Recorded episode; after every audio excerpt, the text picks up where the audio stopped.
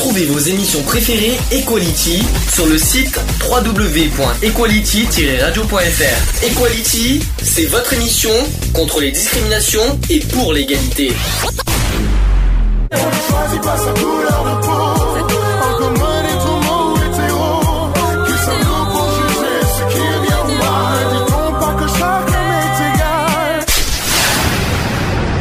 L'union fait la force. Equality. C'est le sujet du jour. Alors je vais, commencer par les, SDF. Je répète, il y a 141 500 personnes qui sont sans domicile en, en France. C'est des chiffres de l'année 2013. Ce chiffre qui a augmenté de 44% en 12 ans. On recense euh, aujourd'hui 81 000 adultes accompagnés de 30 000 enfants qui ont utilisé au moins une fois les services d'hébergement et de, restauration dans les grandes villes. Il y a 8 100 domiciles dans les communes rurales et 22 500 en centre d'accueil pour demandeurs d'asile et 18 500 personnes logées en résidence sociale. Je répète qu'un SDF, c'est pas exactement un sans-abri. Parce que les sans-abri sont des personnes privées de logement, tandis que les personnes sans domicile fixe en France sont des personnes ne bénéficiant pas une- d'une adresse postale pour, euh, l'administration. Donc surtout, euh, mettez bien euh, les deux choses, les deux ne veulent pas dire la même chose. Autre chiffre aussi, c'est que 3 personnes, trois personnes sur 4 pensent que si les sans-abri n'arrivent pas à s'en sortir, c'est de leur faute. Malheureusement, c'est quand même quelque, c'est pour ça que je, que je tiens à parler de ça, c'est parce qu'il y a des, des, préjugés, des on-dit, des, euh, des pensées par rapport à ça. Euh, trois quarts des Français pensent que les sans-abri n'arrivent pas à s'en sortir. C'est quand même assez euh, impressionnant d'entendre ça. Sans doute d'ailleurs parce qu'ils n'ont jamais été confrontés eux-mêmes, voilà, que des personnes qui sont qui n'ont jamais été dans la rue, tout simplement, ils n'ont pas été confrontés à la rue, comme je l'ai dit. Hein. Tant qu'on connaît pas, tant qu'on n'a pas vécu ce que les autres euh, ont vécu, on ne peut pas comprendre. C'est ce qu'il faut toujours se dire. Euh, concernant les critères d'âge d'un SDF, donc euh, là je fais des critères d'âge sur Paris parce que j'ai pas les critères d'âge en France. Concernant les SDF à Paris, il y a 22% des hommes SDF à Paris qui ont entre 16 et 30 ans, 57% des hommes ont entre 31 et 51 ans, 19% des hommes ont entre 51 et 64 ans, 2% des hommes ont 65 ans et plus.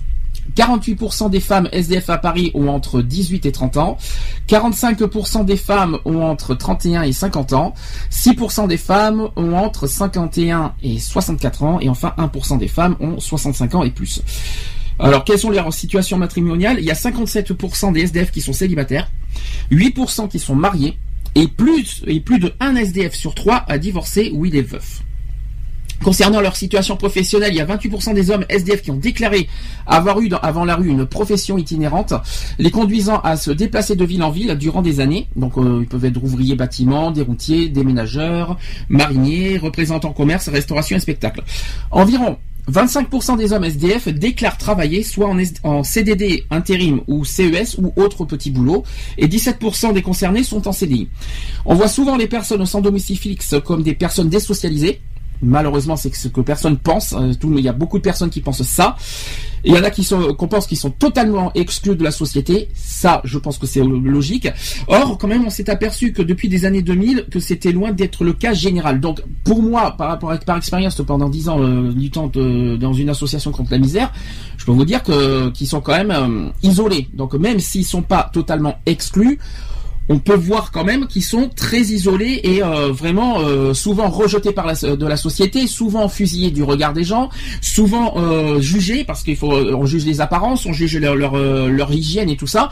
Et je peux vous dire que quand que, que quand comment on peut pas se sentir exclu quand on juge du regard, quand on se moque, quand on, se, quand on rigole, quand on dit des choses pareilles. Donc même s'ils sont pas totalement exclus, parce qu'il y a des hébergements qui existent, il y a des bénévoles qui existent par rapport à ça, dans la société et les personnes mêmes, faut être honnête, euh, et, ce qui, et que je dénonce fortement, c'est que malheureusement les SDF sont très euh, rejetés par la société dû à leurs différences et dû à leur euh, à leur hygiène et dû à leur euh, apparence. Ça c'est le gros problème. Euh, Est-ce que j'ai des réactions sur le chat? Euh, ça tourne très bien. Bon, mais tant mieux. Si, le, le, le, si la radio va bien, c'est le principal. Euh, ensuite, une étude qui est faite en 2004, toujours sur les SDF, par, par l'INSEE, qui a montré qu'en France, 3 SDF sur 10 ont un emploi. Alors ça c'est quand même encore plus grave, c'est que des SDF qui, bon, des SDF qui, des SDF qui SDF qui travaillent, je vais y arriver. Ça montre comme quoi que les SDF sont pas forcément des feignants et ou des euh, ou des, gens qui, euh, qui cherchent à rester dans, dans leur euh, dans leur merde, pour, comme certains disent foncièrement. Mais comme vous voyez, il y a des SDF qui cherchent à s'en sortir, qui cherchent à, à, à sortir de leur de leur de cette de ce problème. Et voilà, donc, donc il, faut, il, faut, il faut arrêter les, les, les, euh, les, préjugés envers les SDF. Il y en a qui veulent s'en sortir. Donc voilà, d'où pourquoi 3 SDF sur 10 ont un emploi. Euh, et malheureusement, c'est en général précaire. Et c'est généralement pour eux le coût du logement et l'insuffisance des logements sociaux qui les maintiennent à la rue. Voilà le problème.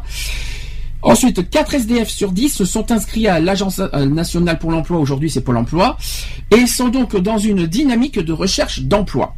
Une partie des SDF sont des étrangers récemment immigrés. Ils ont besoin d'hébergement, et pas de logement. Ça, c'est très important à le dire. Ils ont besoin d'hébergement et euh, pas forcément de logement. Et une autre partie sont des personnes plus ou moins désocialisées qui ont besoin d'hébergement d'urgence avec des soins et, de l'accompagnement.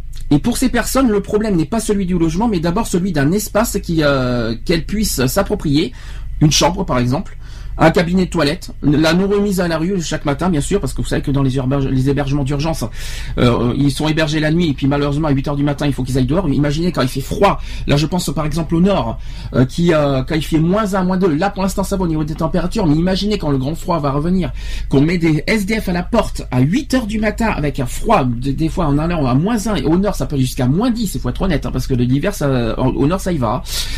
donc voilà, c'est quand même dégueulasse. Alors maintenant, il existe des euh, euh, des, accueils de jour. Mais voilà, les accueils de jour, euh, il y en a pas partout, il y en a pas dans les campagnes, il y en a y en ville peut-être, mais il y en a pas partout. Ça c'est le problème. le problème, donc, j'ai dit que c'est pas celui du logement, mais d'abord d'un espace. L'hébergement d'urgence demeure encore trop souvent le dortoir pour la nuit. Certes, il faut davantage de logements sociaux et très sociaux, par ailleurs, et c'est un autre problème que celui de l'errance et de la rue. L'hébergement d'urgence en période de grand froid est devenu un sujet de discorde entre les travailleurs sociaux qui sont au quotidien au contact de, la précarité et les pouvoirs publics, qui subventionnent les places d'accueil et pilotent le dispositif en fonction d'impératifs météorologiques. À côté des centres ouverts à l'année, des chambres d'hôtel réservées au long, euh, au long cours, certaines structures d'accueil ouvrent en hiver et ferment au printemps sans, vraiment se préoccuper du devenir des personnes accueillies jusque-là. Et généralement, ils rebasculent dans la rue. Donc j'ai une citation qui dit qu'en hiver, on fait tout pour que les gens ne se transforment pas en glaçons. On fait dans la mise à l'abri euh, pour éviter des morts de froid euh, dans les rues. Donc ça, c'est Alain Rouel, qui est directeur général de l'armée du salut, qui a, dit ça. Parfois, L'ajustement a du mal à se faire et par endroit, le dispositif se relève insuffisant pour répondre euh, aux sans-abri qui affluent en période de grand froid comme actuellement. En 2009, les maraudeurs du SAMU social ont fait 6500 rencontres dans la rue, rencontres qui ont concerné 700 personnes différentes, faut quand même le souligner. Et sur ces 700 sans-abri, plus de 500 d'entre eux étaient nouveaux dans la cité rochelaise. Donc, euh, voyez, donc euh, là c'est un exemple. Hein. Anita Porcel qui observe aussi que l'âge des SDF baisse nettement. Les 21-25 ans vivant dans la rue ont augmenté de 17% entre 2008 et 2009. Les articles se multiplient avec l'arrivée de l'hiver alors que les associations tournent toute l'année et qu'on ne meurt pas ou peu de froid quand on vit dans la rue. Euh, Cécile Roca, qui est du collectif Les Morts de la rue, euh, voilà ce qu'elle a cité. L'année dernière, on a dénombré une dizaine de sans-abri morts de froid avec toutes les nuances qu'il faut apporter à ce chiffre. Alors ça, c'est des chiffres de, ça, c'est des euh, paroles de 2012. Hein. Pour deux d'entre eux, il s'agissait de suicide. Les hommes avaient prévenu, ils se sont dénudés et, se sont laissés mourir de froid. Et de trancher, voilà ce qu'on dit aussi, euh, euh, c'est quelque quelqu'un qui a dit ça, l'aspect climatique est minimisé dans la mortalité des SDF. D'accord Ensuite, je continue. Guy François qui le clame à longueur euh, d'entretien, il dit que pour les SDF, c'est pire l'été. Oui, parce qu'on parle beaucoup l'hiver, mais il faut aussi parler de l'été. Parce que même s'il fait chaud en été, il faut quand même souligner qu'il y, a des climats, le, par rapport à la météo, quand il y a de la pluie, quand il n'arrête pas de pleuvoir. Regardez en ce moment. Mais imaginons qu'aujourd'hui on sera en été. Voilà, euh, avec toute la pluie qu'il y a en ce moment, les vents, les tempêtes et tout ça, ben les SDF sont pas protégés. Ça, c'est le problème et qu'on dénonce. Euh, le mois de juillet et août sont catastrophiques par rapport au changement de climat. La plupart des associations fonctionnent avec des bénévoles. Alors pourquoi on dit que c'est catastrophique? Parce que la, plupart des associations ferment l'été et que les, SDF et les sans-abri n'ont pas de, structure d'accueil euh, par rapport à ça. Ensuite, Quand ils partent en vacances, les associations ferment et il reste très peu de lieux où trouver de l'aide, c'est ce que je viens de dire. Et l'été dernier, à la distribution euh, alimentaire de la conférence Saint-Vincent-de-Paul, ils ont distribué pas loin de 500 000 repas en un mois. Vous voyez un petit peu la chose par rapport à leur santé. La santé des SDF, comment ça se passe? Alors, leurs principales pathologies des sans-abri sont liées à la malnutrition et notamment aux carences en vitamine C et en calcium. Donc, on parle d'anémie, d'hémorragie, troubles neurologiques ou cardiovasculaires, des fractures aussi. Et le manque de suivi médical empêche la prévention des maladies euh, bien traitées comme euh, le diabète ou l'hypertension. Et à ceci s'ajoute une forte consommation d'alcool et de tabac, on va en y revenir par rapport à l'alcool, euh, entraînant des maladies cardiovasculaires, des cancers ORL et des cancers cirrhose, les cirrhoses du foie bien sûr. En 2010, des chiffres ont été, il y a eu des chiffres qui ont été terribles, je vais vous dire ça, il y a eu 30 à 50% des personnes sans domicile fixe qui ont été atteintes de très graves maladies psychiques, la schizophrénie par exemple, les troubles bipolaires sévères, et des personnes livrées à eux-mêmes sans soins, désocialisées et souvent atteintes d'alcoolisme et de toxicomanie. Ça, c'est très important à le souligner. Or, on sait qu'aujourd'hui, que ces trois facteurs multiplient par, euh, par 8 le risque de délinquance et de criminalité avec des conséquences graves, d'abord pour ces malades eux-mêmes, mais aussi pour les autres. Donc il y a une histoire de sécurité là-dedans.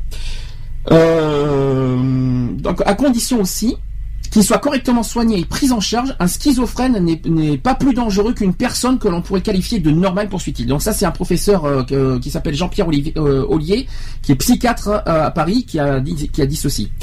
Dans 80% des cas, les sans-abri connaissent une mort violente. Il y a des agressions et des vols, par exemple. Cécile Roca qui évoque également des maladies chroniques et le stress.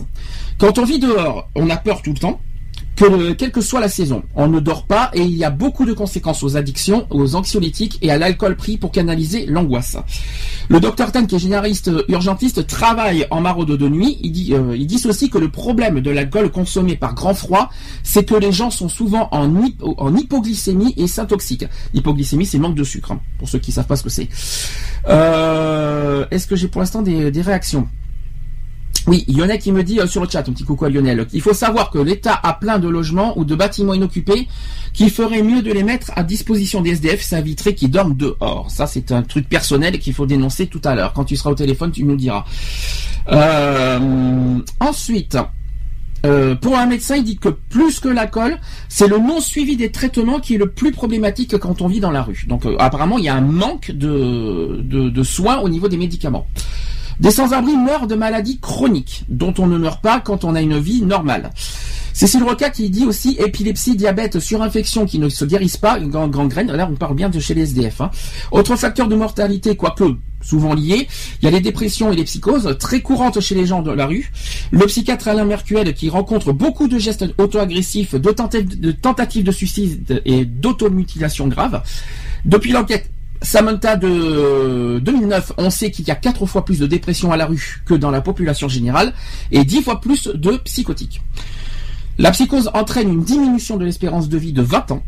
Et quand on est schizophrène à la rue, on cumule donc ces 20 ans de moins et les conséquences d'une vie passée à la rue. Après plus de 10 ans d'expérience auprès des sans-abri, le docteur Daniel Viels, qui continue ainsi à les recevoir, et selon lui, leur principal ennemi, c'est ni le froid, ni une mauvaise alimentation, mais tout simplement le manque d'hygiène qui engendre de, nombreuses maladies. Alors voilà ce qu'il dit le docteur. Il dit les puces, les poux ou encore la gale qui infectent les vêtements euh, ou les matelas et s'auto-entretiennent. Donc voilà, c'est un exemple. Ces problèmes dermatologiques sont encore plus fréquents en été qu'en hiver, parce que forcément, vous savez que les, euh, insectes sont là en, plus en été qu'en hiver. Donc il multiplie bah, malheureusement aussi les risques de surinfection. D'accord? Donc jusque-là, vous suivez. Et selon une étude menée en 2009, par plusieurs associations euh, auprès des sans-abri, il y a 58% des SDF qui souhaiteraient davantage de lieux d'hygiène, la moitié qui plébiscitent aussi des espaces d'aide à leur démarche administrative, et les sans-abri souhaiteraient par ailleurs que des divers services qui leur sont destinés, donc l'hébergement, l'orientation, la santé entre autres, qui soient regroupés en un lieu unique. La demande de soins est elle aussi prégnante. Euh, donc 48% des personnes interrogées attendent que les équipes mobiles leur proposent une offre de soins et 41% estiment que le système de santé est, difficile d'accès. Cette étude conclut d'ailleurs surtout que 79% des sans-abri sont en quête de réconfort physique et moral. C'est très important de le souligner. Euh, plus qu'un hébergement, les sans-abri réclament du réconfort physique ou moral. C'est ce que qui ressort d'une consultation effectuée auprès de ce public euh, par six associations. 52% des SDF dénoncent ainsi le manque d'intimité des centres d'hébergement d'urgence. Et oui, fallait par rapport à ce qu'on par, rapport à ce que beaucoup pensent. Eh bien oui, ça faut le souligner. Euh, il y a 46% qui regrettent qu'il soit peu propice au repos et 38% qui critiquent leur hygiène et le manque de sécurité. Ça, c'est ce que disent les SDF. C'est ce que dénonce les SDF. Imaginez, imaginez quand même comme c'est assez grave. Hein. La recherche de réconfort autant physique et moral est énoncée à par 79% des SDF et ce résultat traduit l'isolement très fort euh, dont souffrent les sans domicile fixe. Donc euh, euh, le sentiment de rejet de la société, là on y revient dans l'exclusion, c'est le sujet du jour. C'est euh, le sujet de donc de sentiment de rejet de la société est ainsi souvent vécu plus douloureusement que, que les inconvénients matériels de la vie à la rue. Dans un dans un éditorial du qui s'appelle le bulletin épidémiologie hebdomadaire, il y a Martin Hirsch que vous connaissez bien dans le milieu associatif qui faisait remarquer que l'espérance de vie des plus pauvres en France est plus proche que l'espérance de vie au Sierra Leone. Alors Sierra Leone c'est 54 ans. Donc imaginez un petit peu le truc. C'est un pays qui a d'ailleurs l'une des espérances de vie les plus courtes au monde. Donc vous voyez, ça veut dire que en gros, si vous préférez, les SDF en France, qui, la moyenne de, mortalité des SDF en France, c'est la même euh, que, euh, Sierra Leone dans le monde. Ça, c'est le gros problème.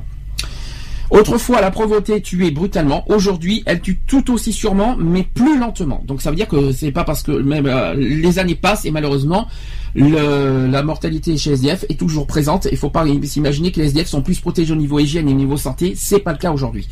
On nous sommes quand même en 2014. Il faut quand même le souligner. Hein, on n'est pas on n'est pas au 18e siècle. À l'époque, oui, c'est vrai que ça, la mortalité tue brute de suite quoi. Ça va de suite. Tandis que euh, aujourd'hui, certes, il y a un peu plus de, de soins tout ça et encore je trouve pas assez mais euh, ils meurent quand même. Peut-être euh, peut-être qu'ils ont une espérance de vie un petit peu plus longue mais malheureusement pas aussi longue qu'on le, voudrait. Donc euh, l'association qui s'appelle les enfants de Don Quichotte que certains connaissent évalue l'espérance de vie d'un SDF à 43 ans en 2006 43 ans imaginez. Des rues donc donc l'SDF donc c'est une question de société il y a André Lacroix qui est directeur de l'association Emmaüs pendant 15 ans qui en parle en connaissance de cause. Il dit qu'aucune structure, aucune association n'a réussi à permettre au SDF d'amorcer un retour à la vie ordinaire.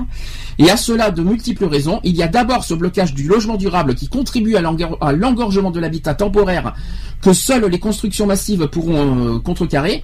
Et il y a ensuite un phénomène euh, en pleine expansion qui a débordé un dispositif très vite contraint à ne gérer que l'urgence sans pouvoir s'attaquer au fond du problème.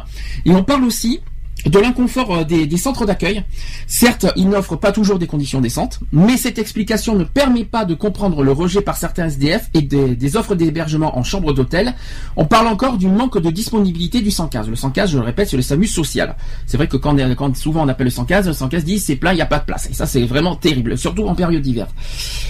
Comment interpréter le refus parfois de solliciter ce service? Alors non pour l'auteur, l'essentiel l'essentiel réside en fait bien dans le regard porté sur les SDF. Donc ça c'est très important, le regard des gens, les regards des autres. Ça c'est vraiment pour ce sujet-là que je, vais insister. Euh, tant qu'on quand on ne comprend pas les gens, déjà avant de, porter un jugement, avant de porter un regard, sur euh, les SDF, d'une part, faudrait savoir pourquoi il en est arrivé là. Euh, qu'est-ce qui lui est arrivé? Euh, Qui est-ce? Parce qu'on ne juge pas une personne je pense qu'en retour, les gens n'aiment pas qu'on les juge, qu'on se moque de la personne. Et eh bien, je pense qu'en retour, c'est pareil. C'est pas parce que cette personne est différente, ça reste un être humain. Donc, je vois pas le rapport. Je vois pas, je vois pas du pourquoi, du comment, parce qu'il est différent, parce que c'est un SDF, parce qu'il est dans la rue, qu'il faut le juger, qu'il faut le traiter comme un chien. C'est pas un chien, c'est pas, c'est pas un déchet, et c'est pas non plus un, on va, je vais le dire cru, une merde. Voilà. C'est pas une merde de la société, c'est pas un raté, c'est pas tout ce que vous voulez. Ce que je veux dire par là, c'est un être humain qui a eu, qui a, qui a connu tout simplement pendant une période de sa vie un problème quelconque. Ça peut être, euh, ça peut être d'ordre euh, sentimental, un logement, euh, perte d'un logement, perte d'un emploi, perte, voilà. Mais avant de juger et de porter un regard sur SDF, apprenez d'abord une, apprenez en premier à, apprendre à le connaître et à, vous poser la question au lieu de juger en premier. C'est trop facile de juger d'ailleurs les apparences sans connaître la personne. Ça c'est quelque chose qui me démonte et que j'ai horreur de ça, mais je tiens à préciser. Euh, alors j'étais, il y a Lionel qui me qui rajoute aussi que les SDF sont plus exposés aux maladies par, euh, par cause de manque de propreté et de soins de santé. C'est ce qu'on a un petit peu dit tout à l'heure euh, pendant le sujet. Euh, ensuite, Euh, cette population donc est loin d'être homogène. Hein, donc euh, si nombre d'entre eux qui sont psychotiques, on parle des SDF, euh, ils ne le sont pas tous par contre. L'homme de la rue a fui. Il est déserteur du jeu social. Mais la fuite en avant a parfois ses bonnes raisons, parmi lesquelles il y a cette sensation d'étouffer que ressentent souvent ceux qui habitent, qui habitent l'ouvert. Et dès qu'ils se retrouvent entre quatre murs, donc dès qu'ils se sentent isolés, euh, depuis des millénaires, sédentaires et nomades s'opposent. Euh, il y a les enclosures des uns qui blessent l'horizon des autres. La zone euh, où, ils, coexistent est celle des fractures et des confrontations. La valeur suprême du nomade est la liberté, le sens de l'essentiel, l'appétit de l'instant. L'enjeu dès lors est bien de rendre ces conceptions compatibles avec notre société, si étrange que soit cette vie aux yeux des sédentaires.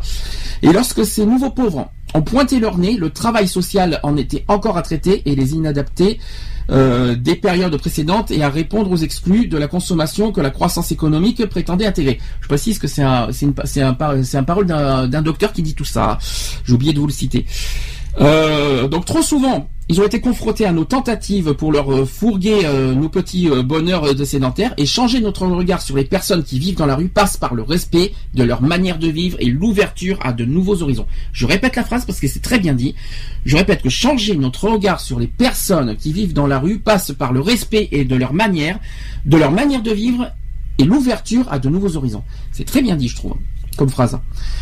Euh, donc, Maintenant, on va passer aux, personnes qui vivent avec des faibles revenus. Vous savez qu'on parle des minorités sociales, donc on va parler évidemment de ceux qui vivent avec des, faibles revenus.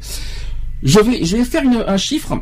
La France compte 2 millions de personnes vivant avec moins de 656 euros par mois, soit 3,6 millions de mal logés et 3,5 millions de bénéficiaires de l'aide alimentaire. Tout à l'heure, on va faire, euh, je vais faire un bilan général euh, des mal logés en France pendant la, deuxième partie euh, aux actus politiques.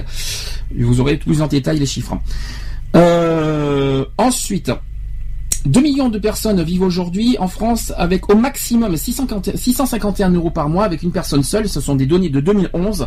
Et 685 000 n'ont pas de domicile personnel et 3,5 millions recourent à l'aide alimentaire. 3,5 millions en France qui recourent à l'aide alimentaire, c'est quand même impressionnant comme chiffre. Hein. Le seuil de pauvreté qui est le plus souvent utilisé, qui équivaut à 60% du, niveau de vie euh, médiane, donne une vision très large du phénomène. On compterait euh, sur cette base plus de 9 millions de pauvres en France en 2011 qui sont en dessous du seuil de pauvreté. Euh, cette définition masque au fond la persistance d'une pauvreté, profonde et dans l'un des pays les plus riches au monde, des dizaines de milliers de personnes vivent dans la misère, dans des conditions de vie, dans des conditions de vie parfois peu, peu éloignées et c'est des pays en développement. Je vais faire quelques données quelques chiffres de la misère en France, parce que là on a fait un petit peu dans le monde, là on va faire, très vite. Donc je répète à nouveau, 2 millions de personnes qui vivent avec, l'équivalent de 651 euros par mois. Je l'ai dit. 3,7 millions euh, de personnes sont allocataires de minima sociaux, dont 1,6 million de personnes perçoivent le RSA socle. Alors qu'est-ce que le RSA socle? C'est le, le RSA 439 euh, euros par mois euh, sans, sans l'abattement de, de l'allocation logement. C'est-à-dire aujourd'hui c'est 499 euros moins l'abattement du logement, 439 euros. Le RSA d'activité, c'est quand vous travaillez et que vous percevez plus tard euh, le RSA d'activité. Donc ça, c'est pas pareil. Euh, ce sont des données 2011 de la CAF hein, de la Caisse nationale d'allocation familiale. Si on comptabilise les ayants droit, c'est-à-dire les conjoints et les enfants, ce sont plus de 6 millions de personnes qui vivent de ce dispositif. Le RSA vaut 483 euros pour non aujourd'hui c'est 499 euros pour euh, pour une personne et 1014 euros pour un couple avec deux enfants. Je crois que c'est un peu plus depuis cette année. 685 euh, 116 euh, personnes sont privées de domicile personnel. C'est des chiffres selon la, Fondation Abbé Pierre. On estime à 133 000. Non, bah non, c'est aujourd'hui, ça a été dit que 146 000 SDF. je l'ai dit, auquel on peut ajouter 85 000 euh, personnes occupant un habitat de fortune. 1,8 million de personnes qui indiquent ne pas avoir pris le repas complet au moins une journée au cours des deux dernières semaines. Ça c'est euh, quand même plus grave. 3,5 millions de personnes ont recours à l'aide alimentaire, ça je l'ai déjà dit. Alors sous je vais vous dire comment, c'est-à-dire sous forme de colis, de bons ou de repas, dont 1,3 million euh, d'entre eux en bénéficient par le secours populaire français. Imaginez, ça veut dire un tiers euh, de ceux qui demandent de l'aide financière passent par le secours populaire, selon le Conseil national de l'alimentation. des millions de Français vivent dans des conditions indignes. Et encore, nos données ne tiennent pas compte des conséquences de la détérioration récente de l'emploi. Euh, de ces données, il ressort qu'environ 2 millions de personnes doivent, euh, doivent se contenter d'un revenu qui atteint au mieux 750 euros. Donc on parle bien sûr, par exemple, la MDPH, soit 22 euros par jour qui malheureusement c'est insuffisant pour se loger. Ça, je peux vous le confirmer. Ce revenu permet de survivre, d'acheter de la nourriture et des vêtements sous la dépendance d'une institution, d'amis ou de la famille. Il ne donne en aucun cas accès à la société de consommation à laquelle la grande majorité accède. Les enfants qui vivent dans ces familles sont très loin d'avoir accès aux, aux mêmes univers que les autres. Et parmi ces 2 millions, il est difficile de chiffrer avec précision la population qui vit dans une misère profonde, en particulier dans des conditions très dégradées euh, de logement. Mais comme le note Christophe Robert de la, Fondation Abbé Pierre, au moins 200 000 personnes vivent dans des conditions misérables en France, dans des caves, des parkings ou des campings. Et oui, il faut aussi le souligner. Il faut pas se croire qu'il y en a qui vont que dans les rues ou dans les apparts. Il y en a qui vont dans les parkings. Pour la sécurité, c'est très dangereux. Dans des caves, pour l'hygiène, c'est pas mieux. Et dans des campings, euh, bon, ça dépend où. Après, euh, je sais pas où est-ce qu'ils dorment dans le camping. Ça, je, ça par contre, je ne connais pas. Mais par contre, les parkings pour la sécurité, c'est très dangereux. Les caves pour l'hygiène, voilà, c'est pas terrible, notamment par rapport à l'humidité. Donc voilà, je, parle de, vous voyez comment, euh, pour moi, c'est pour moi, c'est pas possible de, de, voir ça et de, de, voilà, je vous évoque ça par, pour vous sensibiliser. J'espère que ça vous ça vous touche au plus profond. Si vous avez des choses à dire, n'hésitez pas à nous le à nous le dire. Alors. J'ai euh, encore Yona qui dit euh, sur le chat, il y a malheureusement beaucoup de personnes qui ont une activité professionnelle et qui vivent dehors, c'est ce qu'on a dit tout à l'heure. Et euh, car ils ne peuvent pas aussi se permettre d'avoir un logement à cause des charges qui sont souvent très lourdes. Tout à fait. Tout à fait, Lionel. Donc, de toute façon, si tu as des choses beaucoup plus en complet à nous évoquer, tu n'hésites pas à nous, à nous, appeler au téléphone. GG, je sais pas loin. Qui n'est pas loin, ça sera pareil. pour l'instant, je finis le sujet. Euh, la grande pauvreté ne touche plus seulement les familles monoparentales et les personnes seules, ça il faut quand même le souligner. La grande pauvreté n'épargne plus personne, tout simplement. Ça veut dire que maintenant tout le monde est concerné par la pauvreté. C'est pas uniquement ceux qui le vivent, ceux qui peuvent le dire. Demain, ça peut vous arriver n'importe quand. Ça a été évoqué. Autrefois, ça a été concentré chez les familles monoparentales et les personnes isolées, et aujourd'hui, la pauvreté touche désormais de nombreux couples avec enfants. Ça, il faut quand même aussi l'évoquer. Euh, il représente près du quart des personnes pauvres rencontrées par le Secours catholique en 2012. Et au contact des populations les plus précaires en France, le Secours catholique a rencontré 1,43 million de personnes euh, en 2012, dont 672 000 enfants. 672 000 enfants, c'est quand même impressionnant. Euh, fortement touchés par la crise, les bénéficiaires du secours catholique ont des ressources financières deux fois plus faibles que le seuil de pauvreté français, c'est-à-dire aujourd'hui 980 euh, euros à, peu près je ne me rappelle plus du chiffre exact euh, du seuil de pauvreté en 2013, et leur situation ne cesse de s'empirer. Le niveau de vie de ces très pauvres a baissé de 2,5% depuis 2011, s'établissant à 497 euros par mois. Les familles dites traditionnelles ne sont plus épargnées par la pauvreté. Euh, euh, d'ailleurs, j'ai une citation qui dit que les ménages en grande difficulté ont fortement évolué au cours des dix dernières années, souligne l'association Le Secours catholique. Et dans les files d'attente euh, pour les distributeurs alimentaires, les couples avec enfants sont désormais presque aussi nombreux, ils sont 23%. Que les, familles monoparentales qui concernent 31% et les hommes seuls 24%. Donc voyez, voyez ceux qui demandent des aides, des aides alimentaires, voyez, 23% sont des couples avec enfants. 23% de, ceux qui demandent des, aides alimentaires au secours catholique. Les hommes seuls sont 24%, c'est pas c'est pas si c'est pas si nombreux que ça.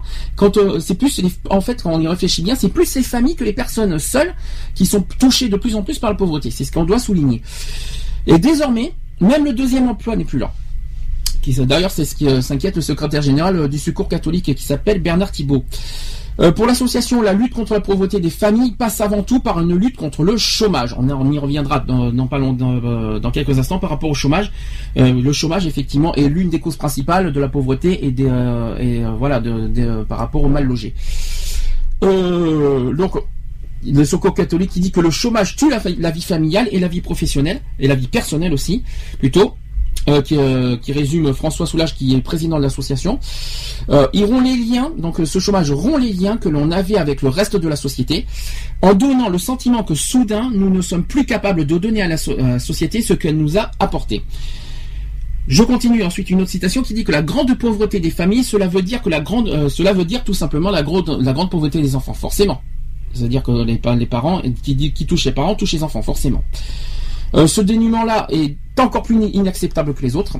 Le sociologue tient, euh, il y a un sociologue qui tient toutefois à distinguer que les familles pauvres sur lesquelles l'INSEE euh, donne régulièrement des chiffres de très, des très pauvres, dont parle le Secours catholique dans son étude, et certes euh, des chiffres préoccupants parce que le nombre de familles vivant sous le seuil de pauvreté en France reste loin au niveau de la fin des années 90.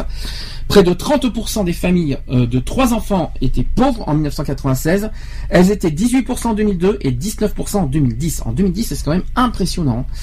Plus euh, on, croirait qu'on vivrait mieux avec les années qui passeraient, mais pas du tout, c'est pas le cas.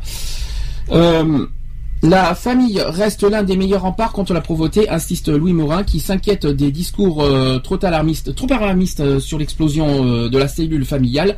Beaucoup de choses sont plus simples quand on peut s'appuyer sur un proche, sur un conjoint. Cela concerne aussi bien l'hébergement que la garde des enfants. Même si elle ne peut pas tout, euh, la cellule familiale est encore très souvent synonyme de protection.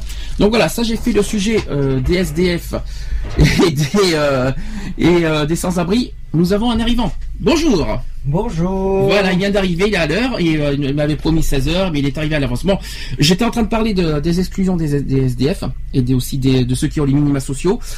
Euh, ceux qui veulent réagir par téléphone pour ce premier sujet, le téléphone est ouvert, allez-y 05 35 004 024, c'est le premier sujet, allons-y. Tu veux dire, je pense que tu as beaucoup de choses à dire sur ça. Tu es arrivé au bon moment en fait. par rapport à l'exclusion des SDF, le regard, les jugements, l'hygiène.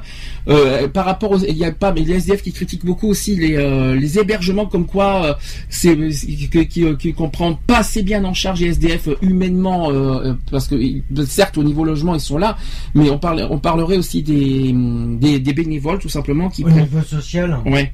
Est-ce que tu as toi qui as on va on va pas le cacher, tu as connu un petit peu cette période-là.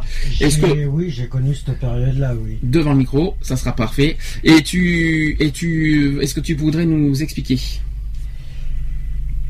Ben euh, ouais, c'est que en fin de compte, par rapport à cette période-là, au niveau hébergement, euh, ce qu'il faut savoir, c'est qu'un son domicile fixe est obligé de faire le 115 euh, chaque matin. Le, ah, il commence le matin, c'est pas le soir. Il commence le matin. C'est-à-dire 9h euh, c'est-à-dire dès qu'ils sortent... ils appellent euh, ils sont sortis le matin à 8h du matin et pendant une heure ils sont obligés de d'attendre que le que le SAMU social justement décide d'ouvrir la ligne pour qu'ils puissent appeler. Et à 8 h du matin, ils, attends, ils, sont, les, ils sont sortis des foyers d'hébergement. Déjà, j'ai une question. J'ai une question. Quand ils sont, quand ils euh, sont hébergés la nuit, ils sont hébergés pour une nuit. Ils sont pas hébergés, par exemple, pour une semaine. Ils sont obligés tous les jours de, rappeler le 115 pour être hébergés à nouveau. Pour être sûr d'avoir une place. C'est ignoble pour eux. Et le problème qui est, c'est que selon les structures euh, d'hébergement qu'il y a, euh, les places sont, sont hyper chères. Et... Comment ça Oui. Euh, J'appelle ça au niveau hyper cher parce qu'en fin de compte, par rapport à un SDF, t'es jamais, par rapport à son domicile fixe, t'es jamais sûr d'avoir ta place quand tu téléphones. Parce qu'il faut savoir qu'il y a beaucoup de demandes pour peu de, de places en urgence. Est-ce que tu voudrais euh, vite fait en parler euh, bah, comment les, SDF se sentent exclus et pourquoi et pourquoi ils, on, les sent euh, pourquoi ils sont exclus à ce niveau-là? Qu'est-ce qu'ils qu'est-ce qu'ils qu'est-ce qu'ils ressentent exactement? Qu'est-ce qu'ils demandent ben, juste pas forcément de pour ceux qui font pour ceux qui font la manche bon il y en a Malgré eux, c'est par rapport, c'est par rapport à l'alcool. C'est vrai que ça, eux, il y en a, ils, utilisent la manche par rapport à l'alcool, ce qui est, mais ce qu'ils recherchent. Euh, Alors, soit disant que l'alcool, l'alcool sert à se réchauffer, euh, à réchauffer le corps, vrai ou faux? Euh, En partie, parce que. Mais malheureusement, il y a des gros risques à côté. Malheureusement, ça peut réchauffer le corps mais ça réchauffera jamais l'esprit. Le problème, il est là, c'est que euh, il y a, ils en sont peut-être, euh, il y en a qui en sont arrivés là parce que euh, c'est par rapport aux soucis personnels pour oublier les, les soucis personnels et et voilà, c'est bon, c'est malgré malgré eux, il y en a, ils ont choisi cette vie là aussi, mhm. ce qu'il faut dire. Ah, alors, qu'est-ce que tu appelles choisir C'est qu'en fin de compte, quand on leur propose de, justement de faire le 115, ils refusent. Ah, c'est différent. Ah oui, bah c'est différent parce que quand tu dis qu'ils choisissent, ça m'étonnerait. Et, moi, je suis pas d'accord avec toi. Ça m'étonnerait qu'un SDF a demandé, a, volontairement choisi d'être SDF. Ça, j'y crois pas. C'est pas possible. Euh, non, personnellement, non. D'un certain sens, non, mais bon, ceux, ceux qu'ont les chiens, la plupart, c'est juste une histoire de. Bah, les chiens, je pense. Alors, de vagabonds. alors pour les chiens, les chiens, il y, a, deux formes pour. Il y a deux, il y a deux choses qu'on peut voir avec les chiens. Il y a le, y a une forme de sécurité, tout simplement pour les SDF. Et voilà, il y a des chiens. Euh, plus pour les femmes, ouais. Voilà, d'avoir euh, un chien par la sécurité. Après, et je sais qu'on en a beaucoup parlé l'année dernière, c'est qu'on trouve ça un petit peu dommage d'utiliser des animaux euh, pour.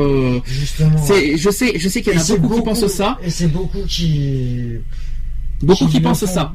Et qui le font justement. C'est pour ça que la plupart des sans domicile fixe sont tous un chien la, plupart du temps. Et mais est-ce que est-ce qu'on peut est-ce que à la, au titre normal est-ce que c'est normal d'utiliser un chien euh, pour euh, pour sa sécurité? Est-ce qu'on peut pas se défendre par soi-même? Ben. Euh, si on pourrait, on pourrait se, défendre par soi-même, mais euh, ils ont perdu confiance en eux. C'est par rapport à la confiance en eux et le fait d'avoir un animal euh, comme un chien, c'est une question de sécurité pour eux d'abord. Mais pourquoi, pourquoi exactement ils ont besoin d'un chien? C'est uniquement pour la sécurité? Qu'est-ce qui, qu'est-ce qui, qu'est-ce qui se passe? Parce qu'ils n'ont pas envie de oui, c'est euh, pour essayer de combler une sorte d'isolement? Ah non, l'isolement c'est le contraire. Euh, tu crois qu'un chien, ça apporte finalement un petit peu de de ah oui parce que c'est vrai qu'on dit c'est un réconfort moral aussi moralement tu penses d'avoir un chien ouais mais bon malheureusement euh, moi je suis je suis assez outré par rapport à ça et c'est qu'il y en a qui, qui aiment les chiens qui adorent les animaux et, à côté, j'en ai vu des choses à Bordeaux. Je suis désolé, je ne rejette pas les SDF pour autant parce que je, je ah me bats pour eux. mais il y a certes, effectivement certains comportements des SDF qui poussent les gens à les, euh, à, les, euh, à ah, les rejeter. C'est ça le problème. Il faut, être honnête. Il, il, y a des, il y a, il y a des SDF qui cherchent, à, qui veulent s'en sortir, qui cherchent à s'en sortir, qui, qui, et puis de toute façon, toute personne a droit à un logement. Quoi bah qu'il en soit, toute personne, quoi qu'il en soit, a droit à sa dignité, a droit, à, a droit à avoir un logement, euh, a droit à avoir un logement décent, euh, d'être d'être euh, protégé, quoi. C'est ça que je veux dire. Oui, non, mais ça, maintenant, maintenant, effectivement, et ça, et ça, je, reviens sur les animaux. Quand je vois des SDF, je parle par exemple de Mériadec à, à, côté de Auchan à Bordeaux, quand je vois par exemple des SDF qui qui, qui traitent les animaux en les insultant, en les tirant comme des malades et tout ça, ça donne pas envie aux gens de venir vers eux. Au contraire ils se sentiraient, et les gens ont peur de venir vers les SDF. C'est-à-dire que les SDF euh, montrent une image, finalement, ils montrent une image qui ne, euh, et les gens sont freinés par rapport à cette image-là. Mm. Si les SDF montraient plus d'humanité, je pense que les gens viendraient plus vers eux et, au, lieu de montrer, les SDF montrent, finalement de l'agression, montrent, montrent tout ça. Je suis en train d'essayer de me mettre aussi à la place des gens. Oui. Et je ne dis pas que tous les SDF sont comme ça. Ah non. Mais attention, je, cherche à me mettre à la place des gens pour qu'est-ce qui pousse les gens à exclure les SDF. Je cherche à comprendre les choses. Euh, ça personnellement, j'ai pas, j'ai pas vraiment la la réponse. Euh, mais moi, pour ce que, pour ma part. Euh, c'est qu'ils font en, sorte justement de se mettre en retrait au niveau de la société. Alors pourquoi Qu'est-ce qui leur pousse à les mettre en retrait Justement, c'est intéressant. Qu'est-ce qui ils, sont, contre la société ou est-ce que c'est la société qui, qui, qui, les pousse à être comme ça? C'est, euh, bah, disons que c'est un peu des deux parties. Ah ben non, justement. Je suis désolé. la société les pousse. C'est pas logique. En ne, leur accordant pas euh, souvent ce qu'ils ont demandé. Euh, parce que voilà, c'est que par exemple, c'est comme là par, rapport au chômage, il y en a il y en a beaucoup qui sont SDF, mais qui travaillent. Mm. Et euh, le fait, et ça devient un engrenage aussi. Enfin, moi j'essaie de comprendre des deux parties. Je pense que chaque partie, c'est-à-dire les SDF et, la société, doit faire un, effort humainement parlant pour que pour que ça pour que ça soit pour que ça s'harmonise ensemble. C'est ça que je veux dire. Si les SDF montrent de l'agressivité, montrent, montrent de la violence, oui, c'est ça que je voulais dire, de la violence envers les gens, les gens vont pas venir. Et les gens en retour, et là, je, là cette fois, je fais pareil. Si la société euh, fusille du regard les SDF en les traitant de, de, de tous les noms, c'est pas mieux non plus. Donc, il faudrait qu'il y ait des efforts des deux côtés pour qu'il n'y ait pas des euh, parce qu'il y a parce que pour moi il y a d'exclusion dans les deux sens. Si ah mais c'est dans les deux sens. C'est ça le problème. Que ça soit au niveau de au, niveau de la société, qu'au niveau des, des sans domicile fixe, qu'au niveau des associations qui luttent justement pour euh, par rapport au qui aident euh, qui aident les, les sans domicile fixe. Euh, le regard des gens est c'est en quelque sorte ben, moi, je vis pas cette situation et personnellement, j'en ai rien à faire et ça m'arrivera jamais. Ah, ça, c'est la société qui dit ça, justement. Et, que justement, qu'on dénonce fortement et que force, et voilà, le Soco catholique, il y a plusieurs associations qui le disent, que maintenant, aujourd'hui, ça touche les familles, la mmh. pauvreté, et euh, maintenant que ça concerne tout le monde. De plus en plus, ça concerne tout le monde, ça touche pas mal de, gens. Donc maintenant, il faut arrêter de dire que, de, que, que, la pauvreté, ça ne concerne personne, au contraire, ça ah concerne tout, le monde. ça, peut toucher à n'importe qui demain, euh, perte ah, d'un logement, perte d'un emploi, perte euh, au niveau santé, Justement, là, juste euh, en revenant de mon rendez-vous, là, il y a des manifestations qui sont sur Bordeaux actuellement. Euh, justement, c'est l'association la, Ligue des droits de l'homme qui euh, par rapport à tout ce qui se passe en ce moment. D'accord. Par rapport au, fuge, au refus des droits des sans domicile fixe. Alors, refus des sans domicile, des sans domicile fixe. Tu t'es renseigné sur ça? Pourquoi Je me suis renseigné et en fin de compte, c'est la Ligue des droits de l'homme qui, en fin de compte, se bat en faveur des, des sans domicile fixe de Bordeaux parce que il y a, au niveau administratif, il y a euh, beaucoup d'administrations comme euh, ils n'ont pas d'adresse actuelle, comme ils n'ont pas d'adresse, automatiquement, mmh par, au niveau administratif, ils font en sorte que leur dossier passe les derniers. Bon, on continue sur le domaine de Bordeaux, toi qui as connu ça. Euh, une époque, ça aujourd'hui c'est terminé ça. Et je voudrais savoir, je voudrais savoir au niveau des, hébergements. Il faudra qu'on pose la question à quelqu'un en particulier quand, le jour, le jour qui, qui viendra à la maison, euh, par rapport à l'état aujourd'hui. Euh, par rapport au centre d'hébergement, alors que ce soit jour et nuit, comment euh, est-ce que les est-ce que les SDF se sentent bien accueillis, est-ce que se sentent bien traités, ou est-ce qu'au contraire ils sont là euh, par figuration et qui, qui euh, on vient pas vers eux tout ça? Au niveau au niveau de la halle de nuit, Mhm. Au niveau de Bordeaux, la, bien sûr, de Bordeaux, la halle de nuit de Bordeaux, euh, l'accueil est pas mal parce que en fin de compte, ils sont en, c'est le CCAS de Bordeaux qui gère. Mhm. Il y a la mairie peut-être un petit peu aussi. Euh, la mairie qui, qui donne, euh, voilà, il y a la, banque alimentaire qui se réunit aussi pour nourrir, pour qu'approvisionne. Par rapport à la nourriture, pour, pour qu'ils puissent être nourris le soir, hein, c'est ça que tu veux dire.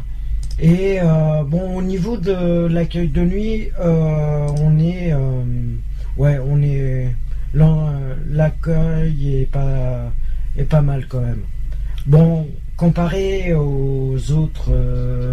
ah oui, établissements d'urgence. Si on doit parler de l'AID par exemple, il y a, pas mal de violence. Eh où là, en ce moment. Beaucoup de violence dans ce foyer, hein, il n'y a pas de sécurité là-bas. C'est cette violence, ces vols, ces agressions euh, perpétuelles. Et pourquoi, d'ailleurs il y a ça dans ce, dans ce genre de foyer? Pourquoi? Parce que la plupart euh, sont des... Et qu'on ne dise pas que je fais de la, la discrimination, ça n'a Tu peux pas faire de la discrimination si tu as vécu ça, c'est idiot. C'est juste qu'en fin de compte, il y a... Euh, le problème, c'est que le foyer Laïdé, il est en priorité, je dis bien, pour les sans-papiers. Ah oui, d'accord. Euh, pour euh, la régularisation des papiers, chaque foyer, les hébergements. Euh, en gros, chaque foyer, ils ont leur propre. voilà, ils ont leur propre système de fonctionnement et pas forcément en accord avec toutes les administrations. Pour finir avec les SDF, euh, par rapport à est-ce que tu, ah, j'ai euh, Lyonnais qui, qui rajoute manque de surveillance aussi, aussi euh, sur le chat. Donc, est-ce que tu, est-ce que tu as un message à faire passer par rapport à l'exclusion des SDF, par rapport au, par, oui, parce qu'on parle bien du mot exclusion aujourd'hui. Hein. Est-ce que tu, bah, le seul message que j'aurais à passer, c'est que au niveau des, déjà, c'est que faut déjà féliciter déjà tous les bénévoles qui se mobilisent déjà pour. Tiens, j'ai une question. ça me, ça, me vient en tête là. Je, suis désolé de, dire ça parce que j'en ai vu personnellement il y a des années euh, par rapport aux bénévoles. Est-ce que les bénévoles font ça par euh, par humanité ou est-ce que certains en font, le font par pitié? Et ça, je, et ça, il va falloir qu'on me réponde franchement à cette question-là, parce que franchement, avec ce que j'ai vu, personnellement, moi, de ce que j'en ai vu depuis pas mal d'années, euh, c'est bête à dire, mais et c'est réel à la fois. Il y a il y a pas mal de bénévoles qui sont tape complète. Je vais vous dire pourquoi. Je, je pense à ça. Je, qui font ce métier-là. Je vais essayer. Je vais essayer de m'expliquer. Je donne pas de nom. Je pas de nom. Euh, dans une association. Voilà, au cas à une époque, j'étais au RSA et que c'était le RMI à l'époque et que j'avais droit à l'aide alimentaire et j'avais affaire à, une, à des bénévoles qui, qui servaient des gens euh, par rapport euh, par rapport à l'aide alimentaire. Mmh. J'ai pas le sentiment. Il y a eu certains qui étaient très ouverts, très accueillants, communicatifs, souriants, tout ça. Et j'ai vu d'autres personnes qui étaient euh, froids, euh, désagréables, qui jugent. Ah ben non, désolé, il faut pas si. Je dis attends, et bénévoles pourquoi? Est-ce que ce, sont des bénévoles pour pour s'occuper? De, de, la personne humainement ou est-ce qu'ils sont ou est-ce qu'ils sont là pour pour au contraire démonter les personnes en les jugeant? Euh, si des, des, ils sont là humainement ils sont là pour leur apporter un soutien euh, et du temps, euh, du temps à leur écoute, euh, mais il y en a, ils s'en, ils s'en foutent complètement. Ah, ils sont là simplement pour euh, ah, occuper leur, temps. leur temps aussi, et voilà. Ouais, mais si c'est par pitié, je suis désolé, de ne pas être bénévole quand on, fait des choses par pitié. Pour moi, c'est pas être bénévole, c'est. Par pitié, je. Mais il y en a certains, il y en a certains, oui. Je il y en a certains et il y en a beaucoup de sans domicile fixe aussi qui font en sorte que ça se passe comme ça aussi. Qu'on soit clair, je ne mets pas ça dans le dos de tous les bénévoles. Ah non, je, dis, il y a juste euh, certaines personnes, il y en a pas beaucoup, hein, mais il y, a, certaines personnes, je me demande pourquoi ils sont bénévoles parce que si c'est qui, qui passent leur temps, ok, à s'occuper des autres, très bien, mais ils ont une, ils ont une drôle de, il y a certaines personnes qui ont une drôle de manière de s'occuper des autres. C'est ça que c'est ça que je veux dénoncer. Voilà. Et justement, quand on parle d'exclusion, ça en fait partie de ça. Ouais, non, mais justement. Ça, je suis tout à fait et malheureusement, et je parle qu'il y en a plein qui ressentent ça malheureusement aussi. Donc, ouais, bah oui. Donc justement, c'est ce que ils jugent quoi, les tout simplement les apparences. Et ils ont leur tête. De toute façon, des fois les bénévoles, les bénévoles ils ont leur, des fois ils ont leur tête et tout ça. Et franchement, les euh, associations, ils ont ils ont leur tête aussi. Et il y en a où ils ont leur tête aussi. Et justement, c'est pas ça. C'est toute personne incluse, euh, toute de tout milieu différent.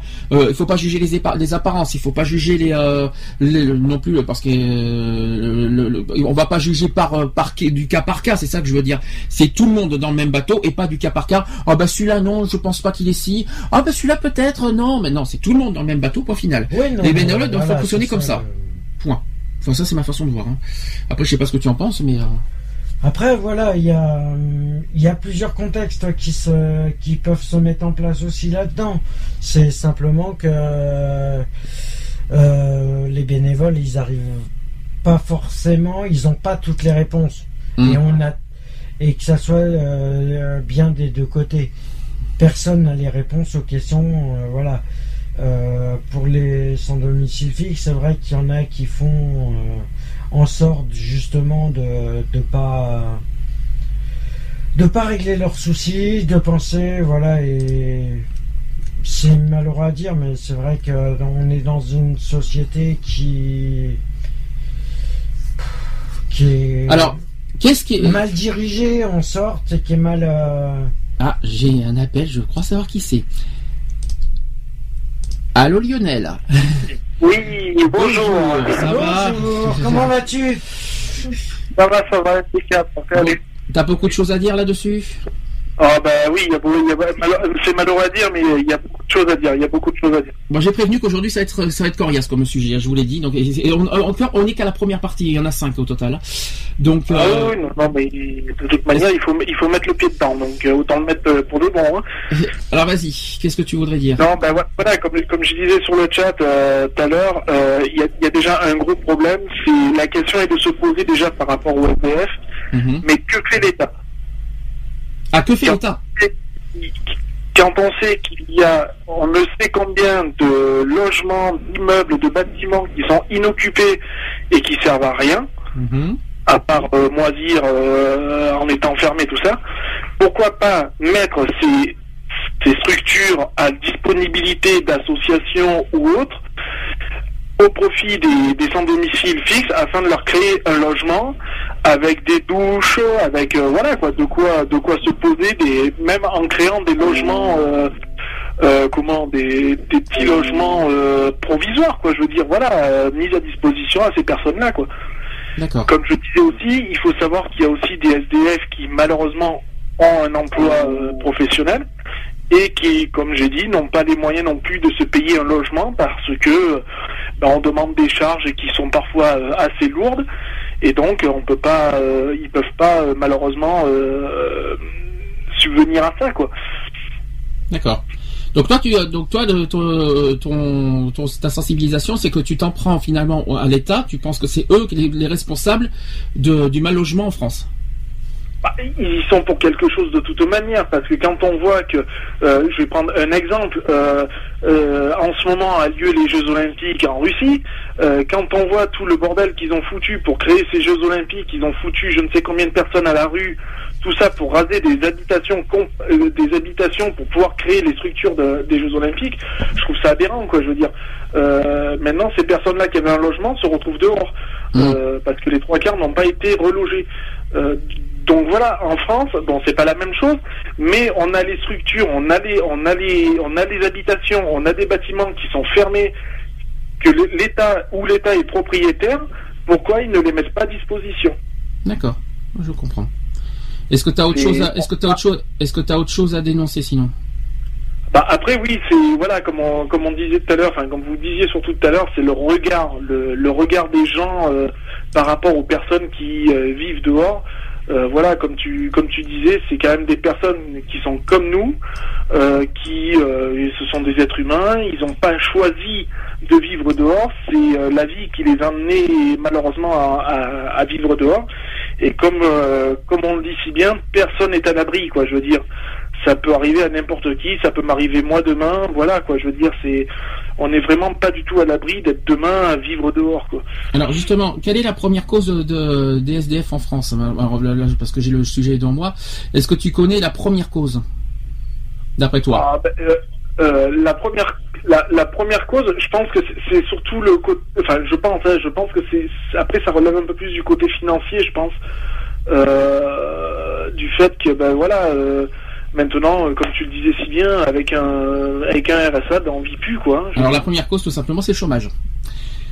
Donc euh, le chômage qui, qui, euh, qui, malheureusement de plus en plus euh, voilà augmente. Qui vient d'augmenter. Qui vient d'augmenter parce que j'ai les chiffres récents. Là, tu me, là vous, vous, m'écoutez bien comme il faut. Donc c'est que le nombre de demandeurs d'emploi de catégorie A, là ce sont des chiffres récents de, de février. Hein. donc des catégories A en France métropolitaine a progressé de 10 200 sur un mois en décembre dernier pour atteindre 3 303 200 chômeurs de catégorie A. Selon le ministère du Travail, les chiffres de demandeurs d'emploi en décembre font apparaître sur l'ensemble de l'année 2013 une progression de 177 800 personnes en France métropolitaine, soit 5,7% euh, d'augmentation en catégorie A. Il y a soit 100 000 de moins qu'en 2012, c'est-à-dire 280 plus 283 800, euh, 10%, on va dire 10% de plus. Dans le détail, tous sexes confondus, seuls les demandeurs d'emploi de moins de 25 ans voient leur nombre reculer en 2013. C'est quand même une petite, petite bonne nouvelle, mais vraiment minime. Les chômeurs de 50 ans et plus sont en revanche les plus touchés par la hausse, avec une, augmentation de 12,3% en 2013 euh, pour les chômeurs de, 50, de 50 ans et plus. Les demandeurs d'emploi âgés de 25 à 49 ans sont quant à eux 5,1% euh, plus nombreux qu'en décembre 2012. Les hommes sont plus touchés par la hausse que les femmes, avec une augmentation de 6,4% pour les premiers et 4,9% pour les secondes. Le nombre de chômeuses, là où nous sommes chez les femmes, de moins de 25 ans a même baissé 1,3% en 2013, alors que le nombre de leurs homologues masculins est lui en hausse de 0,6%. En 2013, le nombre de chômeurs, c'est le nombre de chômeurs des catégories C qui a le plus augmenté, c'est-à-dire avec une augmentation de 8,1%. Les chiffres du troisième trimestre 2013 montrent une hausse du taux de chômage de 0,1 point, avec 10,5% au total de chômage en France. Nous avons atteint des records encore. Euh, c'est pas fini. Et euh, donc, ça semble malheureusement être bien parti pour durer. Voilà. Qu'est-ce que vous voulez dire là-dessus? ben, ben, oui, ben voilà, on nous, on nous a, on nous a encore fait la promesse euh, qui est tenue en l'air d'un chômage en baisse. ben oui, ben la preuve que non. Bah, de toute manière, il n'est pas fait pour aller en baisse. Bien au contraire, il est fait dans, il est fait pour partir dans, dans un mode croissant, on va dire, et non pas décroissant. Qu'est-ce que qu'est-ce que nous réserve l'avenir, quoi Je veux dire, moins d'accès à l'emploi. Les, les, patrons ben, qui embauchent plus parce que voilà les charges sont trop lourdes, ou alors ben oui vous êtes trop qualifié ou pas assez. Ou alors, si on vous embauche, eh ben, vous allez coûter trop cher, forcément. Euh, ça, c'est des arguments que je dis, que j'ai eu à faire il n'y a pas si longtemps que ça encore. Donc, euh, voilà, quoi, je veux dire... Euh, j'ai un petit truc à dire. J'ai postulé dans un petit, dans un petit, enfin dans une petite entreprise qui est grande par son nom, qui, qui fait des fast-food. je ne citerai pas son nom, euh, j'ai quand même été recalé, quoi. J'aimerais, je vais vous dire pourquoi je parle de ça, parce qu'on parle beaucoup d'exclusion vers les SDF, mais je pense qu'on va parler aussi d'exclusion envers les minorités sociales, c'est-à-dire ceux qui touchent le RSA et ceux qui sont au chômage. Je vais vous dire pourquoi. C'est que euh, euh, par rapport à pas mal, pas mal de gens, et j'ai remarqué avec les années, c'est que quand on ne travaille pas, ou quand tu touches les minima sociaux, tu es rejeté par tes entourages. Et ça, c'est quelque chose que je constate, que ce soit par la famille ou par tes amis, tu n'existes plus. Ah, mais automatiquement, t'as plus de sous. Euh, t'as plus de sous, tu n'es plus rien. Tu, bah, tu... ne fais plus partie de la classe sociale, euh, voilà, que.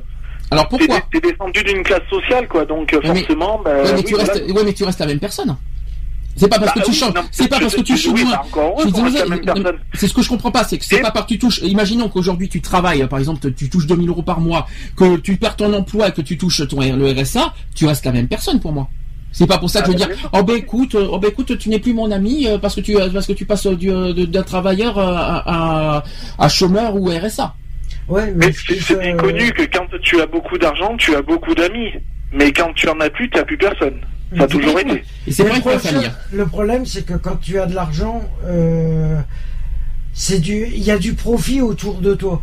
Et ça, ça c'est, ça c'est pas mal euh, vu non mais, non mais faut que c'est quand même impressionnant que des gens, les gens, ils le voient. On dirait que les gens voient que par l'argent. ils ben voient les gens que par l'argent. Quand tu es différent, tu n'existes plus. C'est quand tu n'es pas dans leur, à leur niveau, tu n'existes plus. C'est quand même ah, impressionnant. si tu n'as pas, si tu touches pas euh, 2000 euros par mois, euh, de toute façon, dès que quand tu donnes 2000 euros par mois, ah ben ah lui il est bien. Hum, j'aimerais, j'aimerais bien le connaître, tu vois. Et quand tu touches ça, j'ai pu le constater, j'ai pu le constater puisqu'étant donné avant que j'étais au chômage, donc je touchais mes indemnités euh, de licenciement, donc euh, soit je, je m'en cache pas, je touchais à peu près un peu plus de 900 euros par mois. Euh, actuellement, je suis au RSA socle, donc soit 439 euros par mois. Mhm. voilà, ben, j'ai vu la différence et j'ai vu la différence surtout du, du monde qui m'entoure et ou qui m'entourait de toute manière.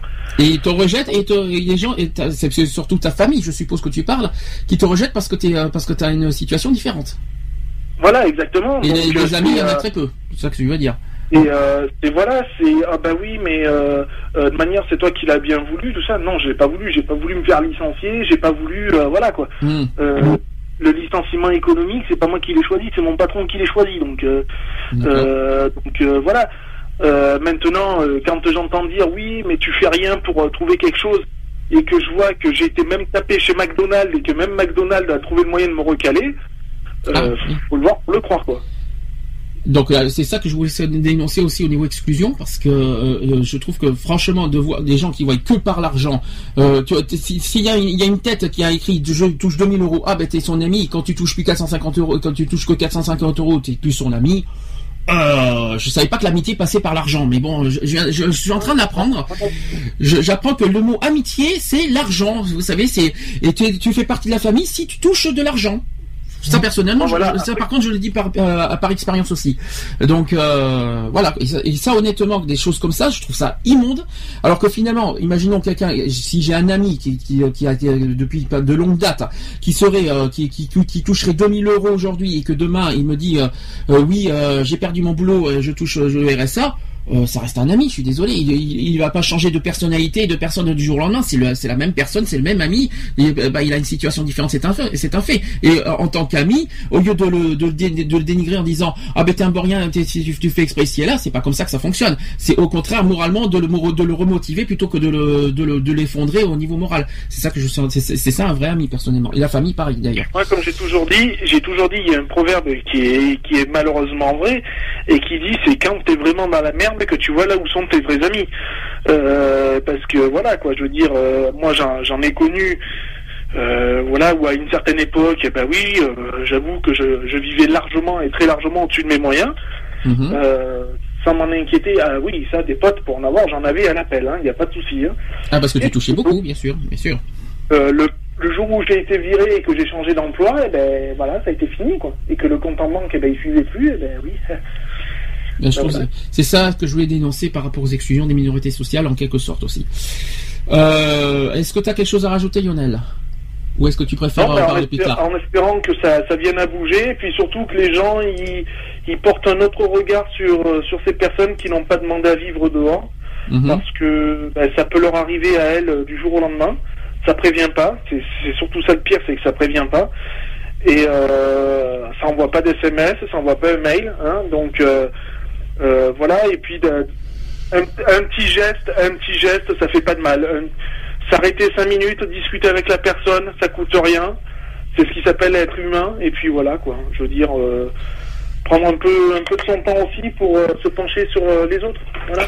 Et pas penser qu'à soi quoi. Ben juste tiens, juste pour apporter une précision par rapport à ça, c'est une situation qui s'est passée il y a pas longtemps. J'ai discuté avec une personne qui me disait qu'en fin de compte, euh, suite à une rupture euh, personnelle, euh, il s'est retrouvé, il a tout perdu lui.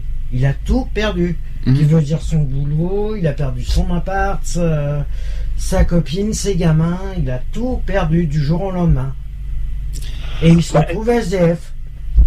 Ben oui, malheureusement, ça arrive, ça arrive. Et, le problème, c'est que c'est un chef d'entreprise qui avait monté sa propre boîte et voilà une faillite économique qui a fait que au niveau de ses fournisseurs, c'est ses fournisseurs qui n'arrivaient plus à, régulariser. Ça a, fait, ça a fermé encore euh, trois boîtes. Mm. Bon, bah écoute Lionel, je vais te laisser parce que je vois que l'heure tourne aussi, puis il y a pas mal de sujets à évoquer. Si tu as d'autres, d'autres, parce qu'il y, a encore quatre discriminations. Là, on va passer au handicap, là, juste après. Donc, euh, on va passer au sujet du handicap. Même chose, exclusion envers les personnes handicapées. Là, ça va être, ça va être chaud bouillant là, aussi. Euh, je vous l'ai dit aujourd'hui. Je l'ai dit aujourd'hui, ça va être très chaud bouillant comme comme journée de, de, radio. Donc, euh, c'est pas fini. On en est, on en est qu'au début. Hein. Euh, en tout cas, je te remercie, Lionel. Et si tu, si tu veux plus tard réagir, tu sais, tu connais le téléphone et tu connais le chat. Voilà, je suis pas loin. Je te remercie. Allez, à tout à l'heure. À plus tard. On passe au deuxième. Deuxième discrimination euh, par l'exclusion des handicapés. Euh, là aussi, il y a pas mal de choses à dire. Vous savez que le handicap, c'est un des sujets qui me touche profondément, que je me bats personnellement. Je, rappelle que le handicap se présente sous de multiples formes et n'a pas de, de définition euh, univoque. Il est à distinguer de la maladie ou de l'accident qui peuvent être à l'origine du handicap définitif ou passager. Par exemple, la dégénérescence de la macula, qui fait partie de la rétine qui permet la vision fine, mmh. euh, entraîne des difficultés à voir, donc à lire et faire certaines activités et finalement à sortir euh, seul, d'où des répercussions sociales qui limitent l'individu dans ses relations avec l'environnement. On met désormais en évidence cette notion d'interaction dans les caractéristiques individuelles d'une personne, donc on parle de déficience, et son, et son environnement. En 2007, d'après une enquête complémentaire à l'enquête emploi, 1,8 million de personnes de 15 à 64 ans vivant à domicile ont une reconnaissance administrative du handicap qui leur permet de bénéficier de la loi sur l'obligation d'emploi de travailleurs handicapés. Donc ils ont une reconnaissance qualité de travailleurs handicapés, la fameuse RQTH. En ajoutant les personnes qui déclarent avoir un problème de santé, depuis au moins six mois et rencontrer des, difficultés importantes dans leur activité quotidienne ou avoir eu un accident du travail dans l'année comme définition beaucoup plus large de la population handicapée. Ce nombre s'élève à 9,6 millions de personnes. Alors, euh, je précise que 9,6 millions de personnes ne touchent pas l'âge, l'allocation handicapée. C'est que 9,6 millions de personnes en France vivraient avec un handicap quelconque. Tout confondu. Voilà, c'est ça, c'est un chiffre qui est tombé, mais euh, ça ne veut pas dire que les 9, 9 millions touchent la, la, la location ah C'est ça qui est important à dire. Euh, oui, dans les 9 millions, ils sont, il y en a, ils sont reconnus travailleurs handicapés. Voilà, il y a, il y a des reconnaissances, il y a un handicap, voilà, c'est tout confondu. Donc, selon le ministère de la Santé, on dénombrait en 2010 5 millions de personnes handicapées en France, dont 2 millions de personnes à mobilité réduite. Les dépenses publiques consacrées à la politique pour les personnes handicapées s'élèvent à 34 milliards d'euros en 2010. 135 000 enfants handicapés sont accueillis dans des, établissements scolaires du milieu ordinaire et 110 000 enfants sont accueillis en établissements spécialisés. Environ 100 000 adultes, 100 000 adultes handicapés qui sont hébergés en structures médico-sociales et 110 000 en centre d'aide par le travail. 800 000 personnes sont allocataires de l'allocation du handicapé. On a atteint les 1 million aujourd'hui. Hein. je tiens à préciser, on, est, on, a, on a atteint les 1 million en 2014. Euh, et plus de 500 000 personnes bénéficient d'une pension d'invalidité. 1,2 million de 1,2 million de personnes de plus de 16 ans déclarent à la fois une ou plusieurs incapacités, une restriction d'activité aussi. Et un tiers des actifs handicapés est au chômage et près de 100 000 entreprises sont assujetties à l'obligation d'emploi de 6%. 970 000 personnes perçoivent l'allocation euh, personnalisée d'autonomie, le fameux APA, dont on peut bénéficier à partir de 60 ans. 850 000 personnes souffrent de la maladie d'Alzheimer et 225 000 cas nouveaux se déclarent chaque année. À 80 ans, 9 personnes sur 10 vivent à leur domicile et plus de 5 millions de personnes ont plus de 75 ans, dont 1,2 million qui ont 85 ans ou plus. Ce chiffre doublera dans, malheureusement dans 10 ans. C'est pour ça que je tiens à vous sensibiliser. Euh, je vous ai dit tous ces chiffres parce que malheureusement dans 10 ans, ça va être pire. C'est ça qu'il faut quand même le souligner. En 2013, là ce sont des chiffres récents. En France, 21% des personnes handicapées sont au chômage. Ah ça, il faut, vous voyez que le chômage, on revient encore là-dessus, mais il faut quand même le souligner. C'est-à-dire deux fois plus que la moyenne de la population active. Oui, parce que c'est 10,5.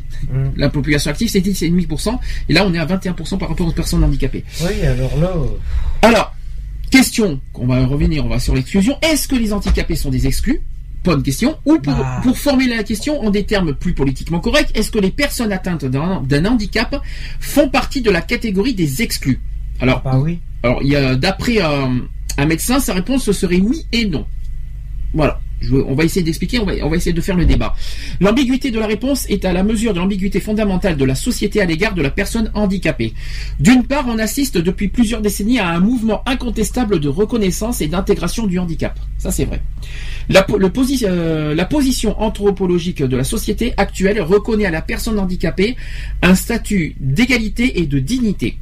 Il appartient au principe de la démocratie d'offrir à ceux qui sont démunis les mêmes droits qu'à tous les citoyens et d'assurer la prise en charge de, leur, euh, leurs besoins par le jeu de la solidarité sociale. Pourtant, tous les chercheurs de ce domaine s'accordent à constater que la situation concrète euh, perpétue des, signes de rejet. Donc on parle d'insuffisance criante des moyens financiers et persistance de la peur à l'égard de cet autre. Euh, qui est une figure exemplaire de l'inquiétude étrangeté. Malgré les discours officiels et les bonnes volontés affichées, celui qui est atteint d'un handicap continue à être expulsé du lien social. Par exemple, comme le dit, euh, s'appelle Julia euh, Kristeva, en 2003.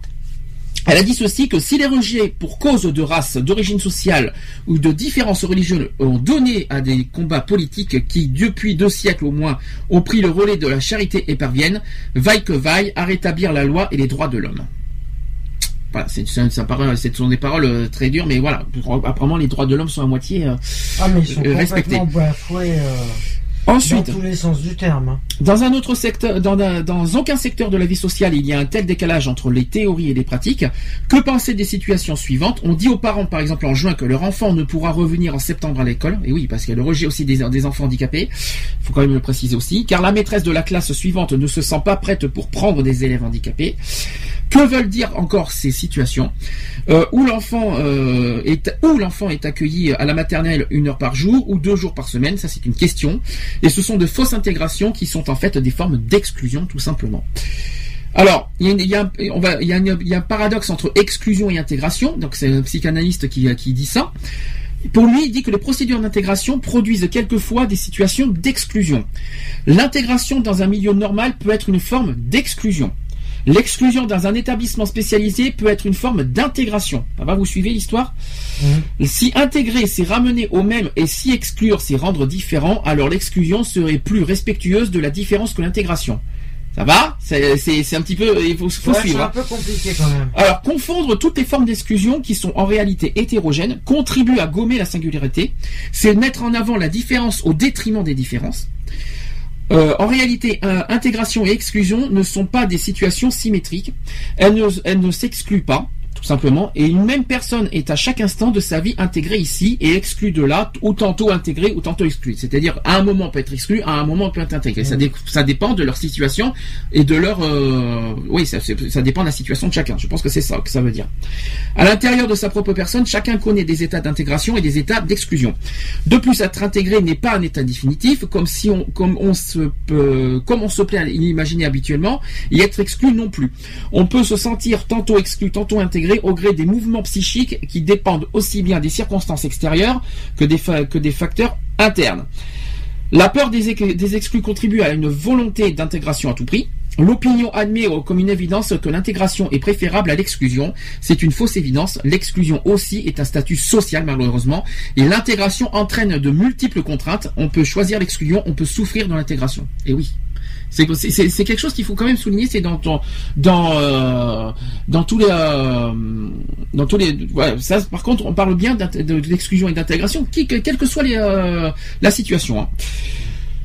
On parle aussi de victimisation parce que certains se victimisent par rapport à la situation. La victimisation est le redoutable sort qui guette naturellement tout individu porteur d'un handicap. C'est une stratégie sociale qui consiste à enfermer l'autre dans une position passive. Euh, destitué de son statut de sujet sur le plan psychique, privé de moyens de revendication sur le plan politique, tout en garantissant la bonne conscience de celui qui, euh, le désigne ainsi. La compassion est une formation réactionnelle contre l'agressivité destructrice et elle est l'envers de la haine. Voilà, ça c'est quelque chose qu'il fallait redire. Alors par rapport au regard, ah oui. Là, ce que je, dénonce personnellement, c'est le regard des autres face au handicap. C'est ce que je dénonce personnellement. Donc, l'identité, c'est entre autres l'image que l'on a de soi-même. Cette image se construit depuis la naissance. L'estime que l'on porte à soi-même dépend en grande partie de celle qu'a renvoyé l'entourage, en particulier la famille, bien sûr. Ce regard porté sur soi-même est donc fortement lié au regard que les autres renvoient. Il n'est pas facile quand on est adolescent de s'accepter tel que l'on est. On préfère être comme tout le monde. Et la différence fait peur. Et ça, il faut quand même le signer, c'est que malheureusement, la différence fait peur aux autres, car être différent, c'est risquer d'être exclu et d'être sans amis. Mmh. Et oui, c'est pour ça que c'est pour ça que je tiens à le préciser. Dans la vie, il faut se faire à l'idée qu'on sera accepté par certains et rejeté par d'autres. Et c'est encore plus compliqué lorsqu'on est porteur d'un handicap. Il faut pouvoir s'accepter tel que l'on est et être moins touché par le regard des autres. Si on a une estime de soi suffisante, que l'on ne se sent pas inférieur aux autres, les remarques et les attitudes sont moins blessantes. Donc il faut d'abord, euh, en, premier lieu, avant de, se sentir rejeté, d'abord qu'en soi, on arrive à s'accepter. Mhm. Et à ce moment-là, on peut affronter le regard des autres. C'est ça que ça veut dire. Il faut d'abord s'accepter soi-même par rapport au handicap, parce qu'il y en a plein malheureusement qui ont du mal à vivre avec, qui ont du mal à accepter leur handicap et qui, qui, qui, voilà, qui se détruisent à 100% et, que le, et le regard des autres, ben, ça, ça permet de les euh, d'enfoncer encore plus le clou. Mmh. Tandis que mmh. si on s'accepte, si on accepte notre handicap, on a, on a, on, on, on est censé affronter le regard des autres, on est censé affronter le jugement des autres. On ne les accepte pas, mais on peut les affronter, on est capable de les affronter et de leur dire en face je vais dire entre guillemets, c'est-à-dire c'est un, c'est un, je, je, vais faire un peu cru en disant je t'emmerde, on va dire. C'est un petit peu ça. C'est-à-dire je, j'ai handicapé, mais euh, tu, tu comprends pas ce que je vis. En gros, c'est ça qu'il faut dire. Sans, bon, c'est vrai, il faut pas être insultant, c'est vrai, il faut, montrer un petit peu l'exemple. En gros, c'est, pas je t'emmerde, c'est un petit peu euh, je. Euh, c'est, je sais pas comment, je sais pas comment on peut dire ça autre. tu vois ce que je veux dire, en gros. Ouais, non, ouais, ce que je, moi, ce que Ouais, ce que j'en dis là-dessus, c'est vrai que par rapport au regard des. Euh, ouais, c'est vrai que. Ah, c'est pas facile. Mais la hein. société, euh, le problème, c'est que les gens, ils n'arrivent pas à se mettre à la place de, de, ceux qui sont qui font partie des minima sociaux, qui, des handicapés. Ils arrivent en se disant oui moi je suis intouchable ça ça m'arrivera jamais ma famille elle a jamais eu de soucis là-dessus euh. or que malheureusement ça peut toucher ça peut toucher demain un accident de travail ah bah, demain euh, euh, une naissance eh ben, un bébé un bébé qui, qui va naître handicapé ça peut arriver.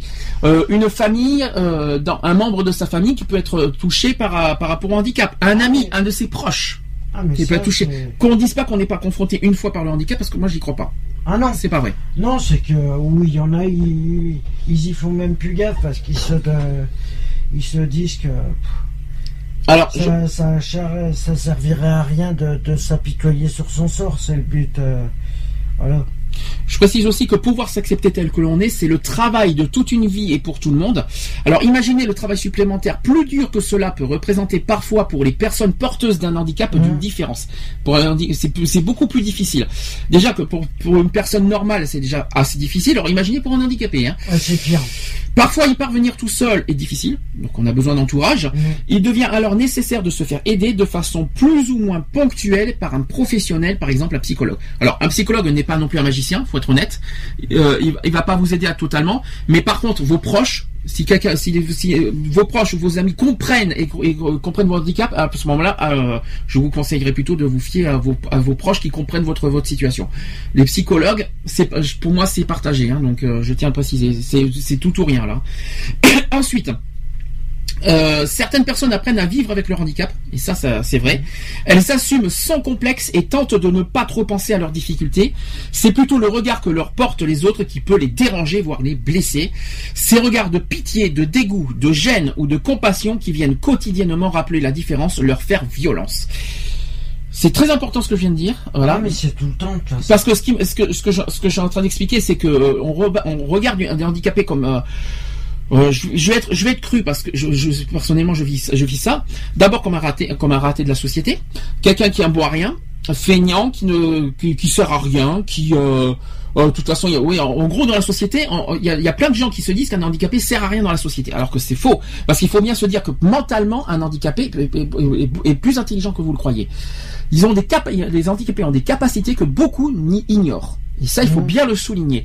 Donc, quand je pense qu'il y en a certains qui jugent les apparences, tout ça parce qu'ils ont un fauteuil roulant, tout ça parce qu'ils ont des handicaps moteurs, le moteur par rapport au cerveau, qui ont, qui ont, des, qui ont tout ça, mais ce qu'ils ne comprennent pas, et là je reviens sur le téléthon par rapport à ce qu'on voit, les images du téléthon, quand euh, les paroles des enfants, là je, là je viens sur les enfants. quand je vois, quand je vois le, ce qu'ils donnent, ce qu'ils offrent d'abord euh, humainement parlant, déjà, ils, disent des paroles qu'on ne ne, ne s'imaginerait même pas. Euh, pour moi, ils ont des facultés, des capacités qui, que, que beaucoup ne, ne, ne, comprennent pas et qui n'y croient pas, alors que c'est pas le cas. Que ce soit au travail, même pas voir, qui veulent même pas voir du tout parce que euh, ce qu'il faut savoir, c'est que un handicapé a beaucoup plus d'intelligence et peut nous en apprendre encore beaucoup plus. Autre forme d'exclusion d'un handicapé, c'est au milieu du travail. On en a vu un cette semaine, euh, dans, sans aucun doute. Un handicapé qui s'est fait rejeter par, euh, par son employeur Enfin, il n'a pas été licencié par contre. Hein. Il a été euh, harcelé euh, par son employeur euh, parce que son employeur l'a traité de tous les noms en disant toi, t'es un feignant, tu es ci, tu es un incapable, tu es ci, tu es là. C'est-à-dire qu'il embauche un handicapé pour le traiter d'incapable. non, non, ça c'est quelque chose. Ça, hein. Mais c'est oui, mais comment détruire psychologiquement un, quelqu'un ah, et puis même aller jusqu'au suicide parce qu'il faut aller ah, jusque là. Il y en a beaucoup qui se suicident parce qu'ils ils craquent moralement. Hein. Hum, mais c'est ce que je dénonce. Mais comment comment des gens peuvent être aussi monstrueux envers des personnes aussi euh, euh, déjà qui cherchent à s'en sortir, qui essaient de s'intégrer dans la société et en, retour qu'est-ce qu'ils reçoivent? Des injures, des, euh, tout ça. Mais c'est ignoble. C'est c'est je ne comprends pas. GG, le pire, c'est avec nous. GG. est avec nous. Oui, GG. Je pense, je pense que le sujet doit être euh, très très sensible pour toi. Évidemment. Oui, Donc je t'en prie, là je pense que tu as beaucoup de choses à dire. Ben, j'en ai énormément, oui. Eh oui. Ça j'ai prévenu, hein. j'ai prévenu qu'au début de l'émission ça risque d'être très très coriace comme sujet. Alors attention, hein. donc vas-y. Bon, je sais pas par où commencer. Qu'est-ce que je peux te dire bah, On parle d'exclusion. Bah, déjà, euh, on, va faire à titre personnel. Toi qui, qui, euh, qui vis, euh, parce que c'est pas nouveau, parce qu'on en a parlé dans les anciennes émissions, tu vis avec dans, dans une situation de handicap. Est-ce que tu te sens exclu par la société, par ta famille, par tes amis? Euh, Par ma famille, un peu beaucoup. Ok. Par mes amis, certains. Mm-hmm. Et je me sens vraiment seul isolé, on va dire, seul par rapport à ça. Mais imaginons, imaginons, que, imaginons que tu serais, parce que là tu es isolé par rapport à la ville aussi, t'es pas isolé par, euh, uniquement par rapport à ta situation. Est-ce que, si, imaginons, imaginons tu, tu serais de retour à Bordeaux, est-ce que tu te sentirais plus isolé ou est-ce que tu crois que des gens viendraient vers toi par rapport à ta situation? Ah non, c'est plutôt moi qui irais vers eux. C'est surtout ça. Donc en gros, tu es en train de me dire que par rapport à est-ce que tu as déjà entendu des hum, des propos à ton encontre par rapport à ta situation qui t'ont dit des propos euh, on va dire, des critiques par rapport à, oui, des critiques par rapport à ton handicap. Oui. Du genre. J'ai entendu, si t'as pas d'argent, t'as qu'à aller travailler. Si t'as pas d'argent, t'as qu'à travailler. D'accord. Et si tu es pas capable de travailler? Eh ben tant pis. Hein. Mais non, mais justement, parce qu'il faut pas oublier qu'il y a des handicapés qui sont pas capables de travailler, qui sont en incapacité de travailler. Donc, euh, si tu es en incapacité, tu fais comment? Tu vas dire, ben, je suis en incapacité de travailler, et à ce moment-là, ils vont te dire, ils vont te traiter de tous les noms parce que tu peux pas travailler? Parce que moi, je leur ai montré des papiers comme quoi j'ai été en incapacité totale de travailler. D'accord. Voilà. Mais pour eux, euh, c'est parce que je suis une flemmarde, c'est parce que je veux pas travailler, voilà. Et qu'est-ce qui te pousse, qu'est-ce qui pousse les gens à dire ça? Ils ont toujours travaillé, euh, c'est grâce à ça qu'ils ont, qu'ils ont eu de l'argent, voilà. Mais qu'est-ce qui pousse Je comprends pas. Mais qu'est-ce qui, qu'est-ce qui pousse les gens Qu'est-ce qui pousse les gens à, te dire ça honnêtement? Pourquoi? Euh, J'en sais rien. parce que tu es différente, parce que tu n'es pas comme eux, parce que. Qu'est-ce que... Ben, je suis différente, différente, pardon, sur beaucoup, beaucoup, beaucoup de points. D'accord. Voilà. Et par rapport à la société, alors en général? Est-ce que par rapport au regard des gens? Non, mais le regard des gens, je m'en fous. Toi, tu t'en fous. Mais imaginons que tu es, confronté à ça. Euh, quand tu es confronté à ça, par exemple, quand tu viens à Bordeaux, dans les, dans les, dans les, euh, dans les transports, dans les villes, tout ça, toi, tu t'en fous de ça. Voilà, exactement. Tant que, c'est pas, que ça vient pas de ma famille. Mhm. Ah oui, quand même.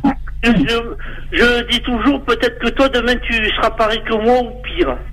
Et qu'est-ce qui, euh, qu'est-ce qui, qu'est-ce qui t'a donné cette force? Parce que ça, il faut quand même avoir une force mentale pour y arriver.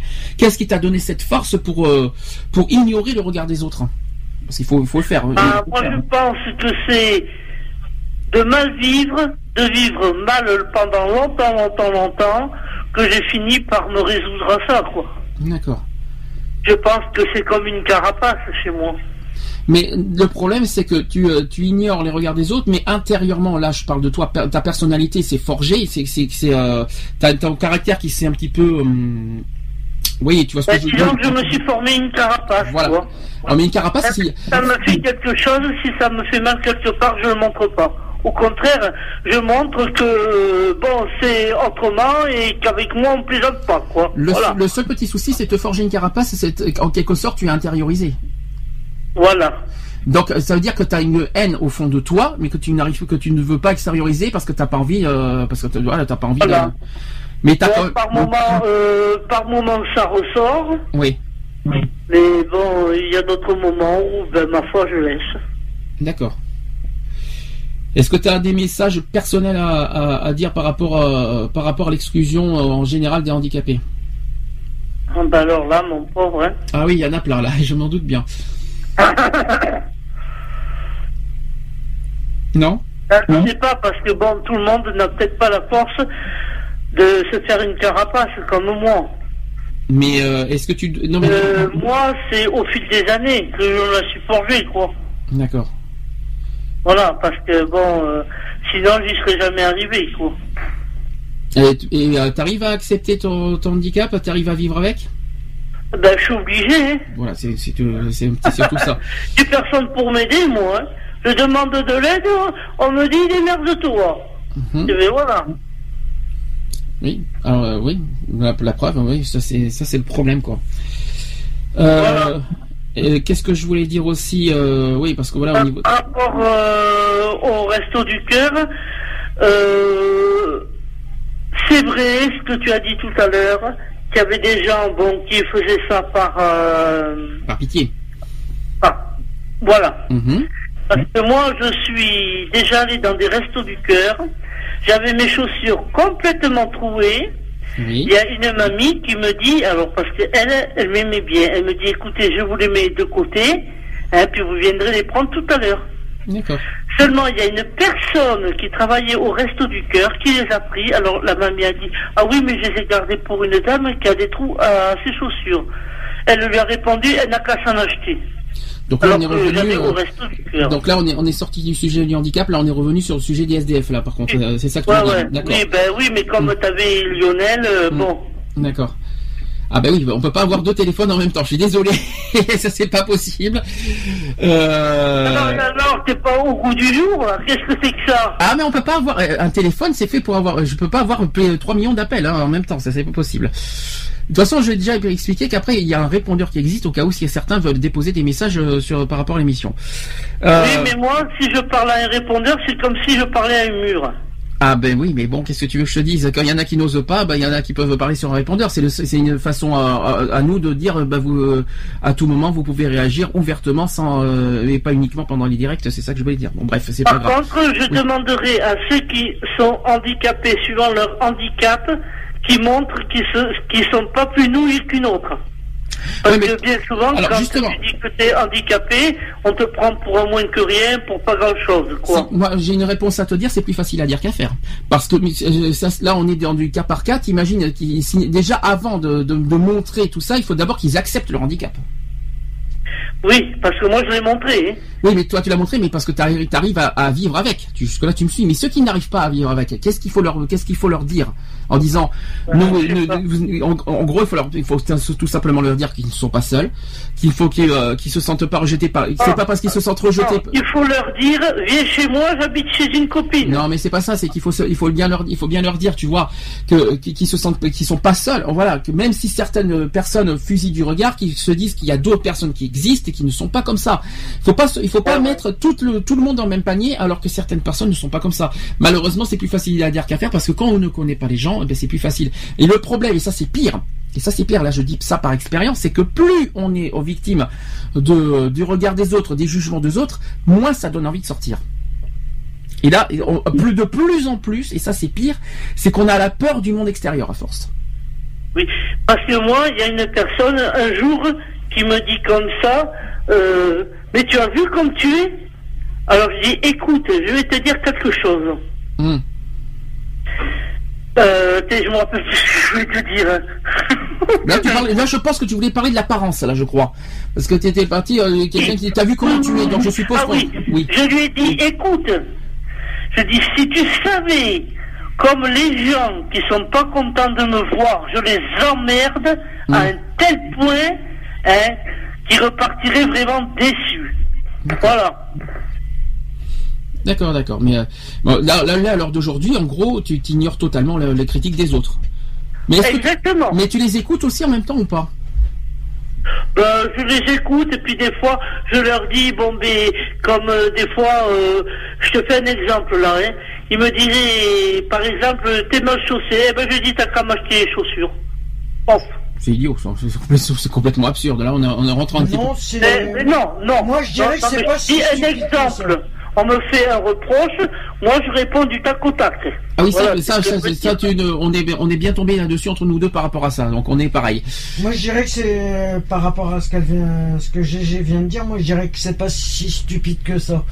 C'est qu'il faut, c'est que il y a des personnes, il y a des personnes handicapées qui ont le, le, le pouvoir de pouvoir répondre, mais il y en a, ils ont, ils sont tellement faibles moralement et physiquement qui sont incapables, en incapacité. Alors c'est pas qu'ils sont incapables. Alors pour moi, non, je, Non, pour moi ils sont capables. Non mais je, veux dire, je, vais rentrer dans ce sujet. C'est pas qu'ils sont incapables de pas répondre. C'est qu'on les enfonce tellement moralement parlant, les, les handicapés, voilà, on, les détruit tellement moralement, on leur dit tellement de choses, on les enfonce tellement au niveau moral qu'ils n'y arrivent plus. Ah, mais alors qu'ils sont tout à fait capables, et ça je, je, précise bien là-dessus, que les handicapés sont capables. Mais il faut arrêter que les gens arrêtent de les démonter moralement, euh, psychologiquement et dans tous les sens du terme pour les démonter moralement pour les, euh, et pour les détruire. Non, ça, c'est quelque chose que je suis contre. Surtout euh, et surtout qu'avant de les détruire, et là ça revient à ce qu'on a dit sur la SDF, il faut d'abord comprendre euh, pourquoi, ils... en sont arrivés là aussi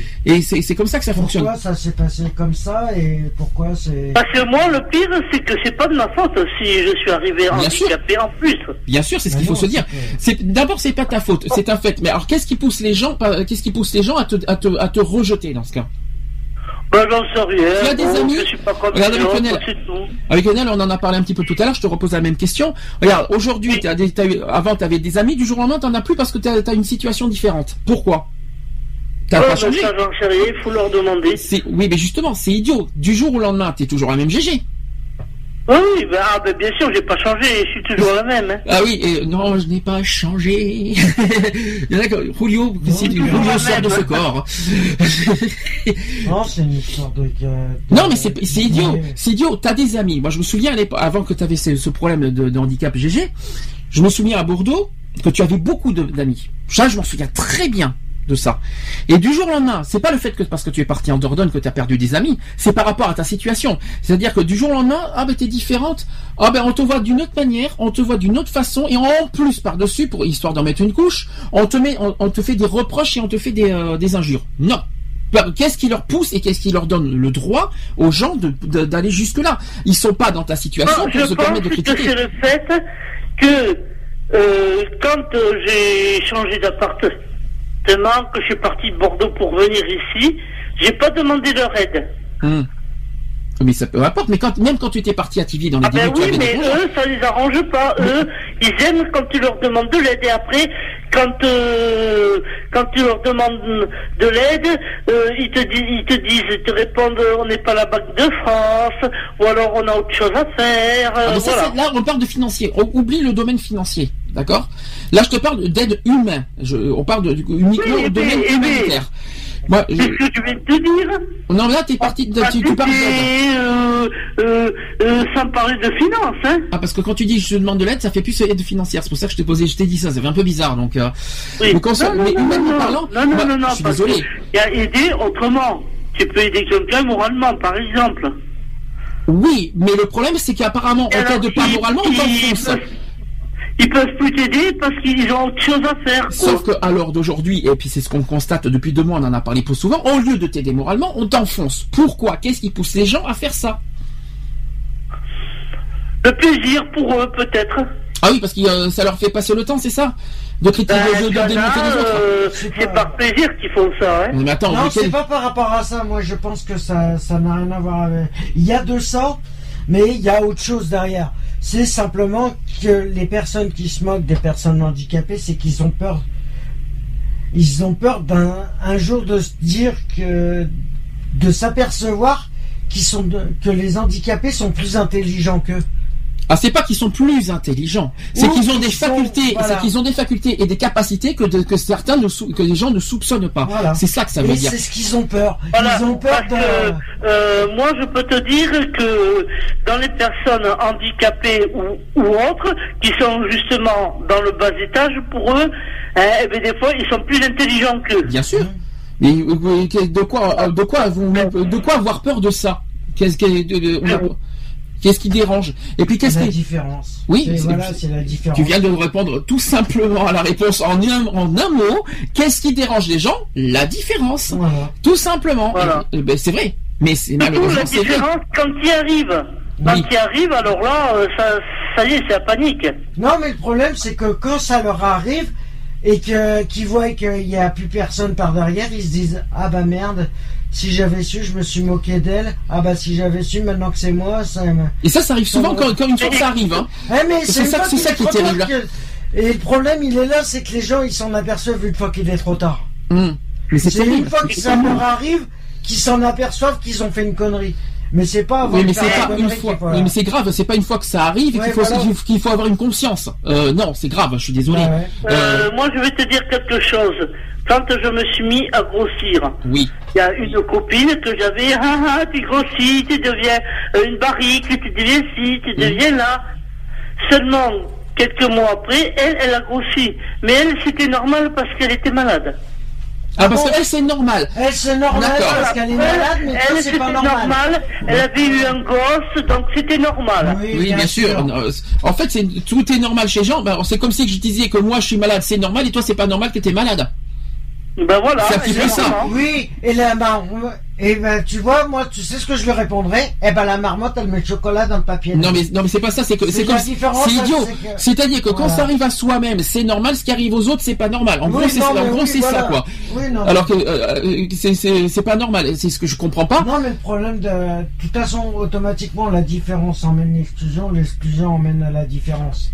Ah, l'exclusion pousse à l'isolement, bah, et l'isolement pousse, pousse, à, la destruction. Hein. À la destruction, et voilà.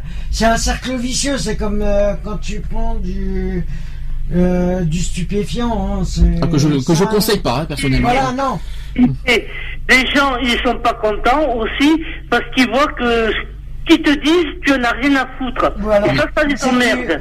Ben, en fin de compte, ils sont indifférents envers toi et ce qu'ils ont, si, ce qui les met plus en colère, c'est que tu restes indifférente envers eux. Voilà. Moi, je pense que c'est surtout ça qui met les gens en colère. alors, il y a pire que ça. Et je vais vous dire ce qui dérange les gens, parce que j'en ai parlé vite fait, parce que je sais pas si tout le monde a entendu. Ce qui dérange les gens, c'est quand on est en quand on est en, situation de handicap. Ce qui dérange les gens, c'est que euh, les handicapés se servent de handicap comme victimisation et pas et qui ne cherchent pas finalement à à s'en sortir et à et à évoluer. Il y en a. il y en a qui. Et je sais que et je sais que la société, ils sont méchants, ils sont très très très cru avec ça parce qu'ils considèrent les, handicapés comme euh, pas des feignants mais plutôt comme qui comme, euh, ils se servent, euh, ils voient des handicapés comme des handicapés qui se servent de leur handicap comme victimisation. Comme comme comme plutôt comme ah mince comme je vais y arriver à trouver le, mot comme excuse. Voilà c'est ça que je veux dire. c'est que des excuses. Que ça soit au niveau de la société ou que ça soit au niveau des, des gens en général. Et là, je mets bien euh, le problème qui Moi, j'ai l'impression que les gens, si tu s'ils voient que tu te laisses enfoncer, ils continuent un peu plus, tu vois. ils jouent sur les faiblesses. Que tu sois complètement enfoncé. Et donc, ils n'admettent pas qu'il y ait de temps en temps des personnes qui leur tiennent tête. Voilà. Voilà, le problème, c'est qu'ils ils ont découvert une faiblesse sur les gens et ils jouent là-dessus. Mais attention. pour détruire le moral. Oui, mais attention, attention qu'on soit bien clair. Imaginons que, que imaginons qu'une personne normale critique handicapé, qui est handicapé, dit tout ça, que la personne normale ne, passe pas au-dessus en disant c'est moi qui ai raison et que le handicapé a tort. C'est pas ça fonctionne ah pas comme ça. si le handicapé a raison, euh, il a raison. Point final. Et le, et le personnel de Et ça, c'est, ça m'est encore arrivé cette semaine en faisant des papiers cette semaine. Écoute bien ça. Je monte dans le tram. Et ça, ça me. Euh, j'ai horreur de ça. Hum. J'ai horreur de ça. C'est qu'on essaye de monter. et pourtant, les gens ont vu le fauteuil roulant. Ah, devant les, devant les fauteuils, je suppose. Ah On en a parlé une fois. Et, et bloque l'accès au fauteuil hum. exprès pour qu'ils puissent pas rentrer dans le tram. Je me suis mis à pousser une gueulante. Hum. T'en as.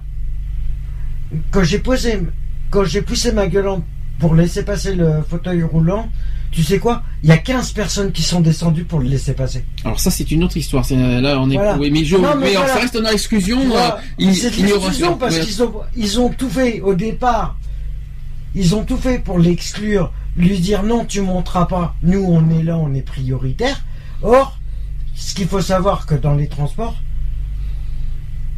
les fauteuils roulants et tout handicap euh, quel qu'il soit sont prioritaires dans les trams, mm. dans les bus et tout ça.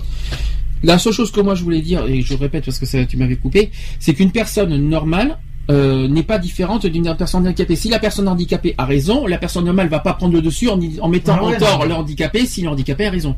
Le handicapé, s'il a, il a raison, point final. La personne normale ne doit pas prendre le dessus et l'empiéter et jusqu'à l'enfoncer. C'est pas comme ça que ça fonctionne. il faut pas, il y a pas, pour moi, euh, toutes personnes sont égaux. Mmh. Quelles que soient, quelles que soient nos différences et quelles que soient nos apparences. C'est ça qu'il faut se dire. C'est que les gens ils sont pas dans C'est vrai qu'il y a certains handicapés, bon, ils sont vraiment handicapés lourds. Mm. Donc, bon.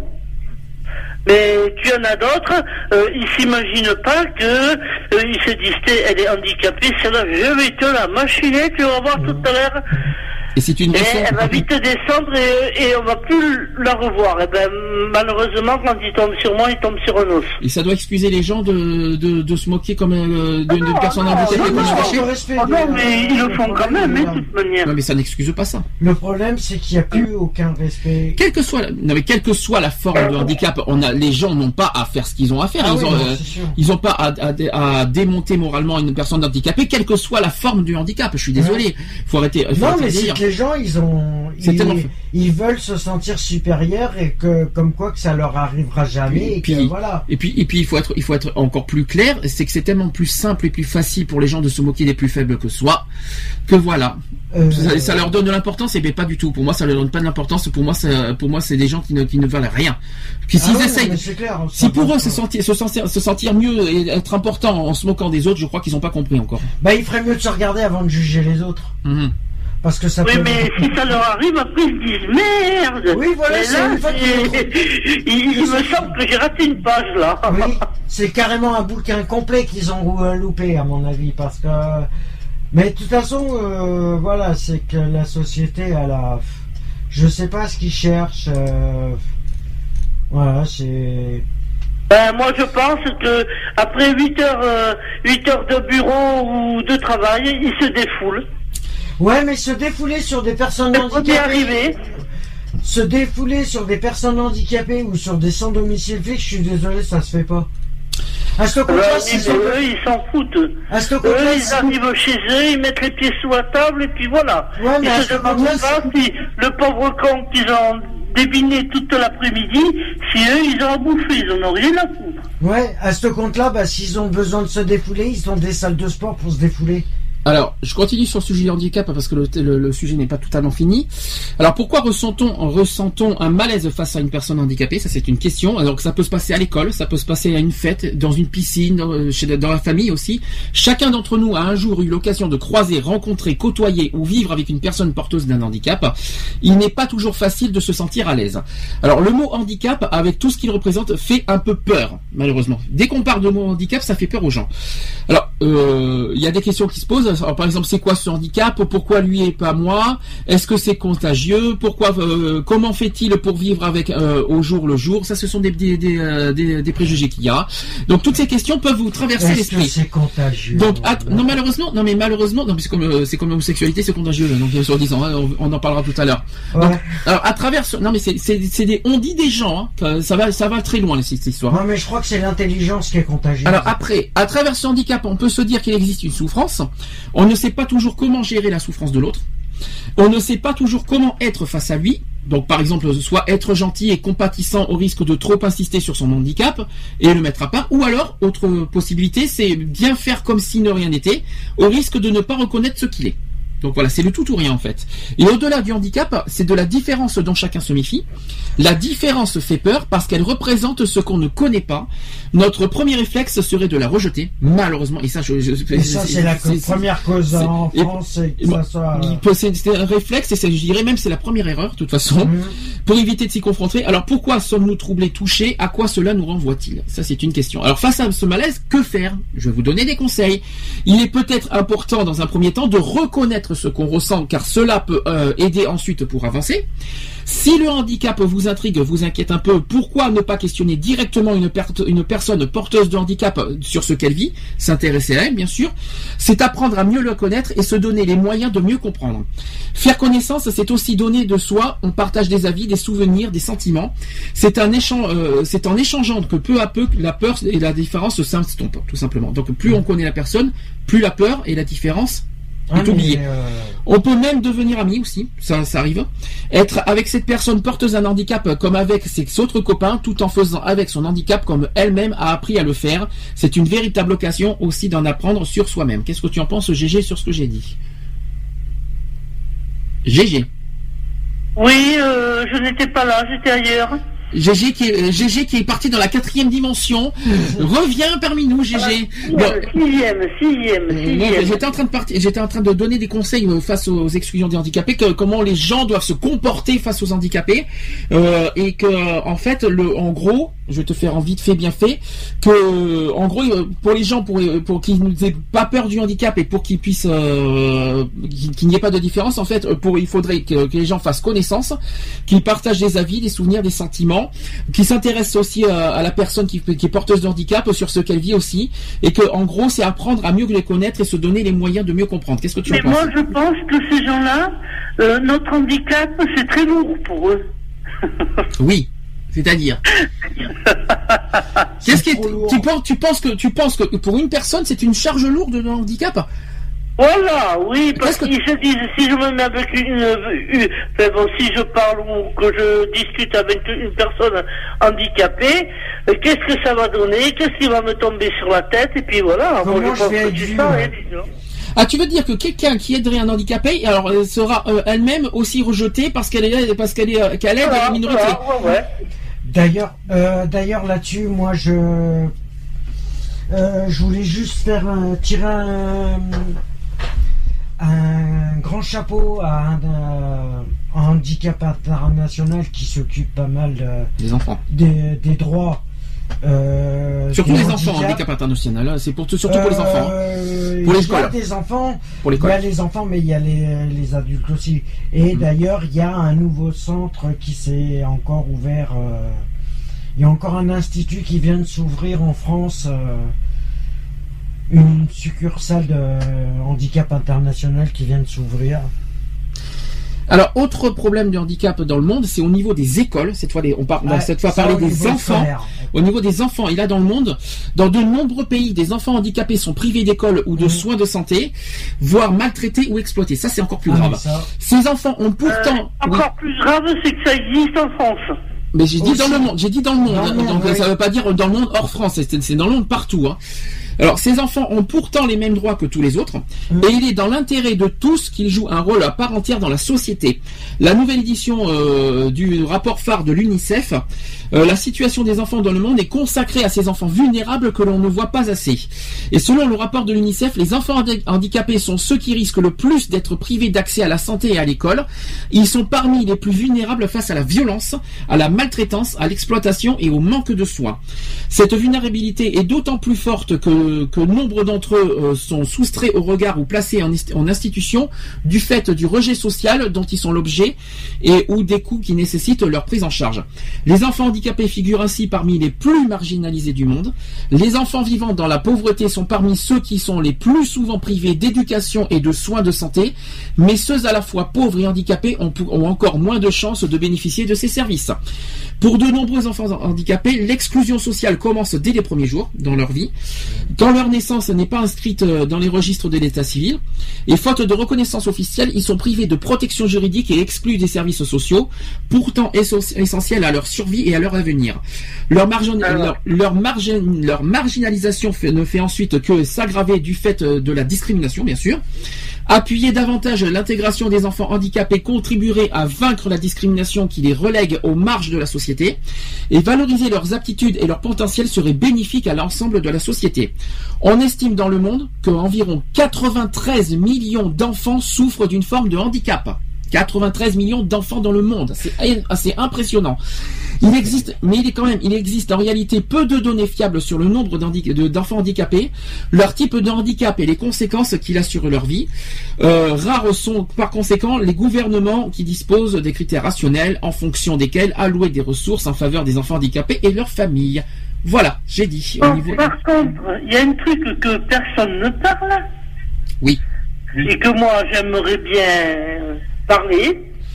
Parce que justement, comme j'étais pas comme les autres, mhm. j'ai mes parents qui ont voulu me faire euh, enfermer dans un asile psychiatrique en disant que je, que je n'étais pas normal. D'accord. Ah bon, carrément. Ah oui, quand même. Carrément, oui, oui. Et je pense que ça existe parce que j'ai eu des copines qui ont fait un séjour en asile psychiatrique parce que les parents avaient décidé que, bon, ils n'étaient pas normaux. Oui, mais excuse-moi. Non, non c'est parce qu'ils arrivent. Ils ont été dépassés par la, par euh, la nouvelle qu'ils ont appris. Parce que. Euh, euh, oui, mais attends, je te parle de ça en 60. C'est peut-être oui. ah, à l'époque, un, peu mieux, un, peu mieux géré maintenant. Ouais, 54. Ce que je veux dire. Oh, mais ça, ça, se, ça se voit encore hein, maintenant. Hein. Mhm. De moins en moins, mais ça se voit encore euh, le rejet de la propre famille d'un.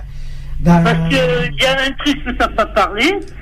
Je ne sais pas si des fois tu écoutes euh, la radio, mais des papiers, des maris euh, qui sont mis en asile psychiatrique parce que soi-disant qu'ils sont pas normaux pour que leurs enfants partent en vacances.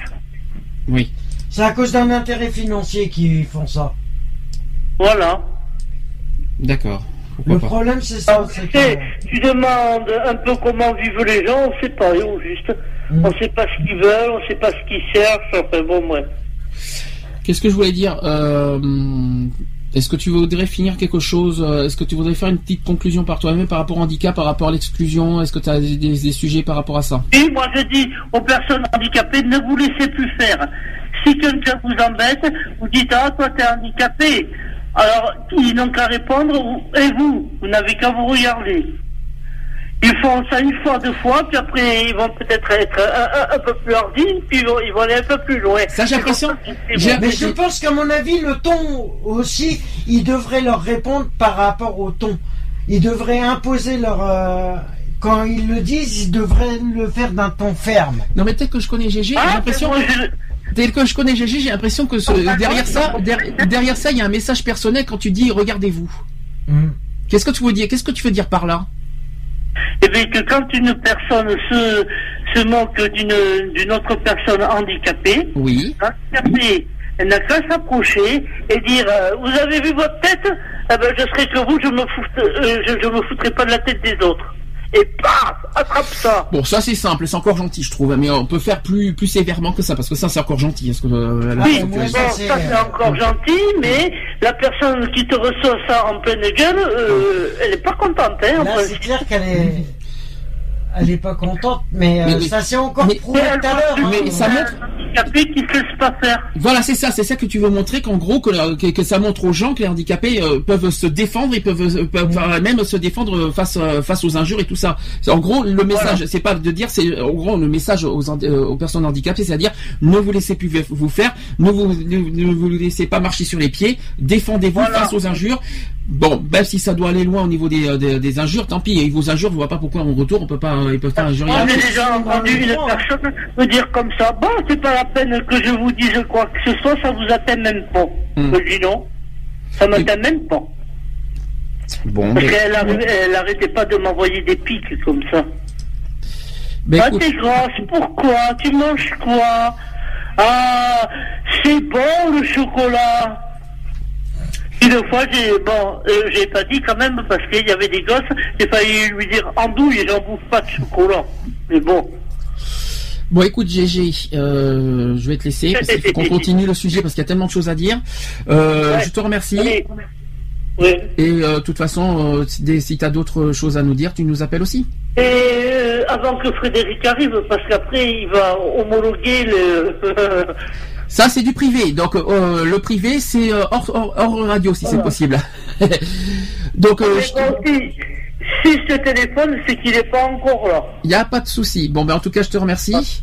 Et, et je te dis à plus tard. Si tu veux réagir, n'hésite pas.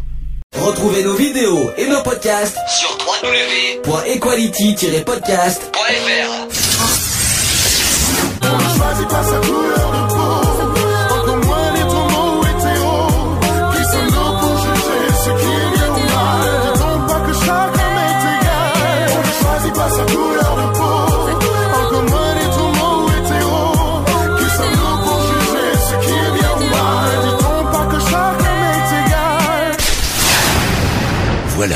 c'est fini. À très bientôt.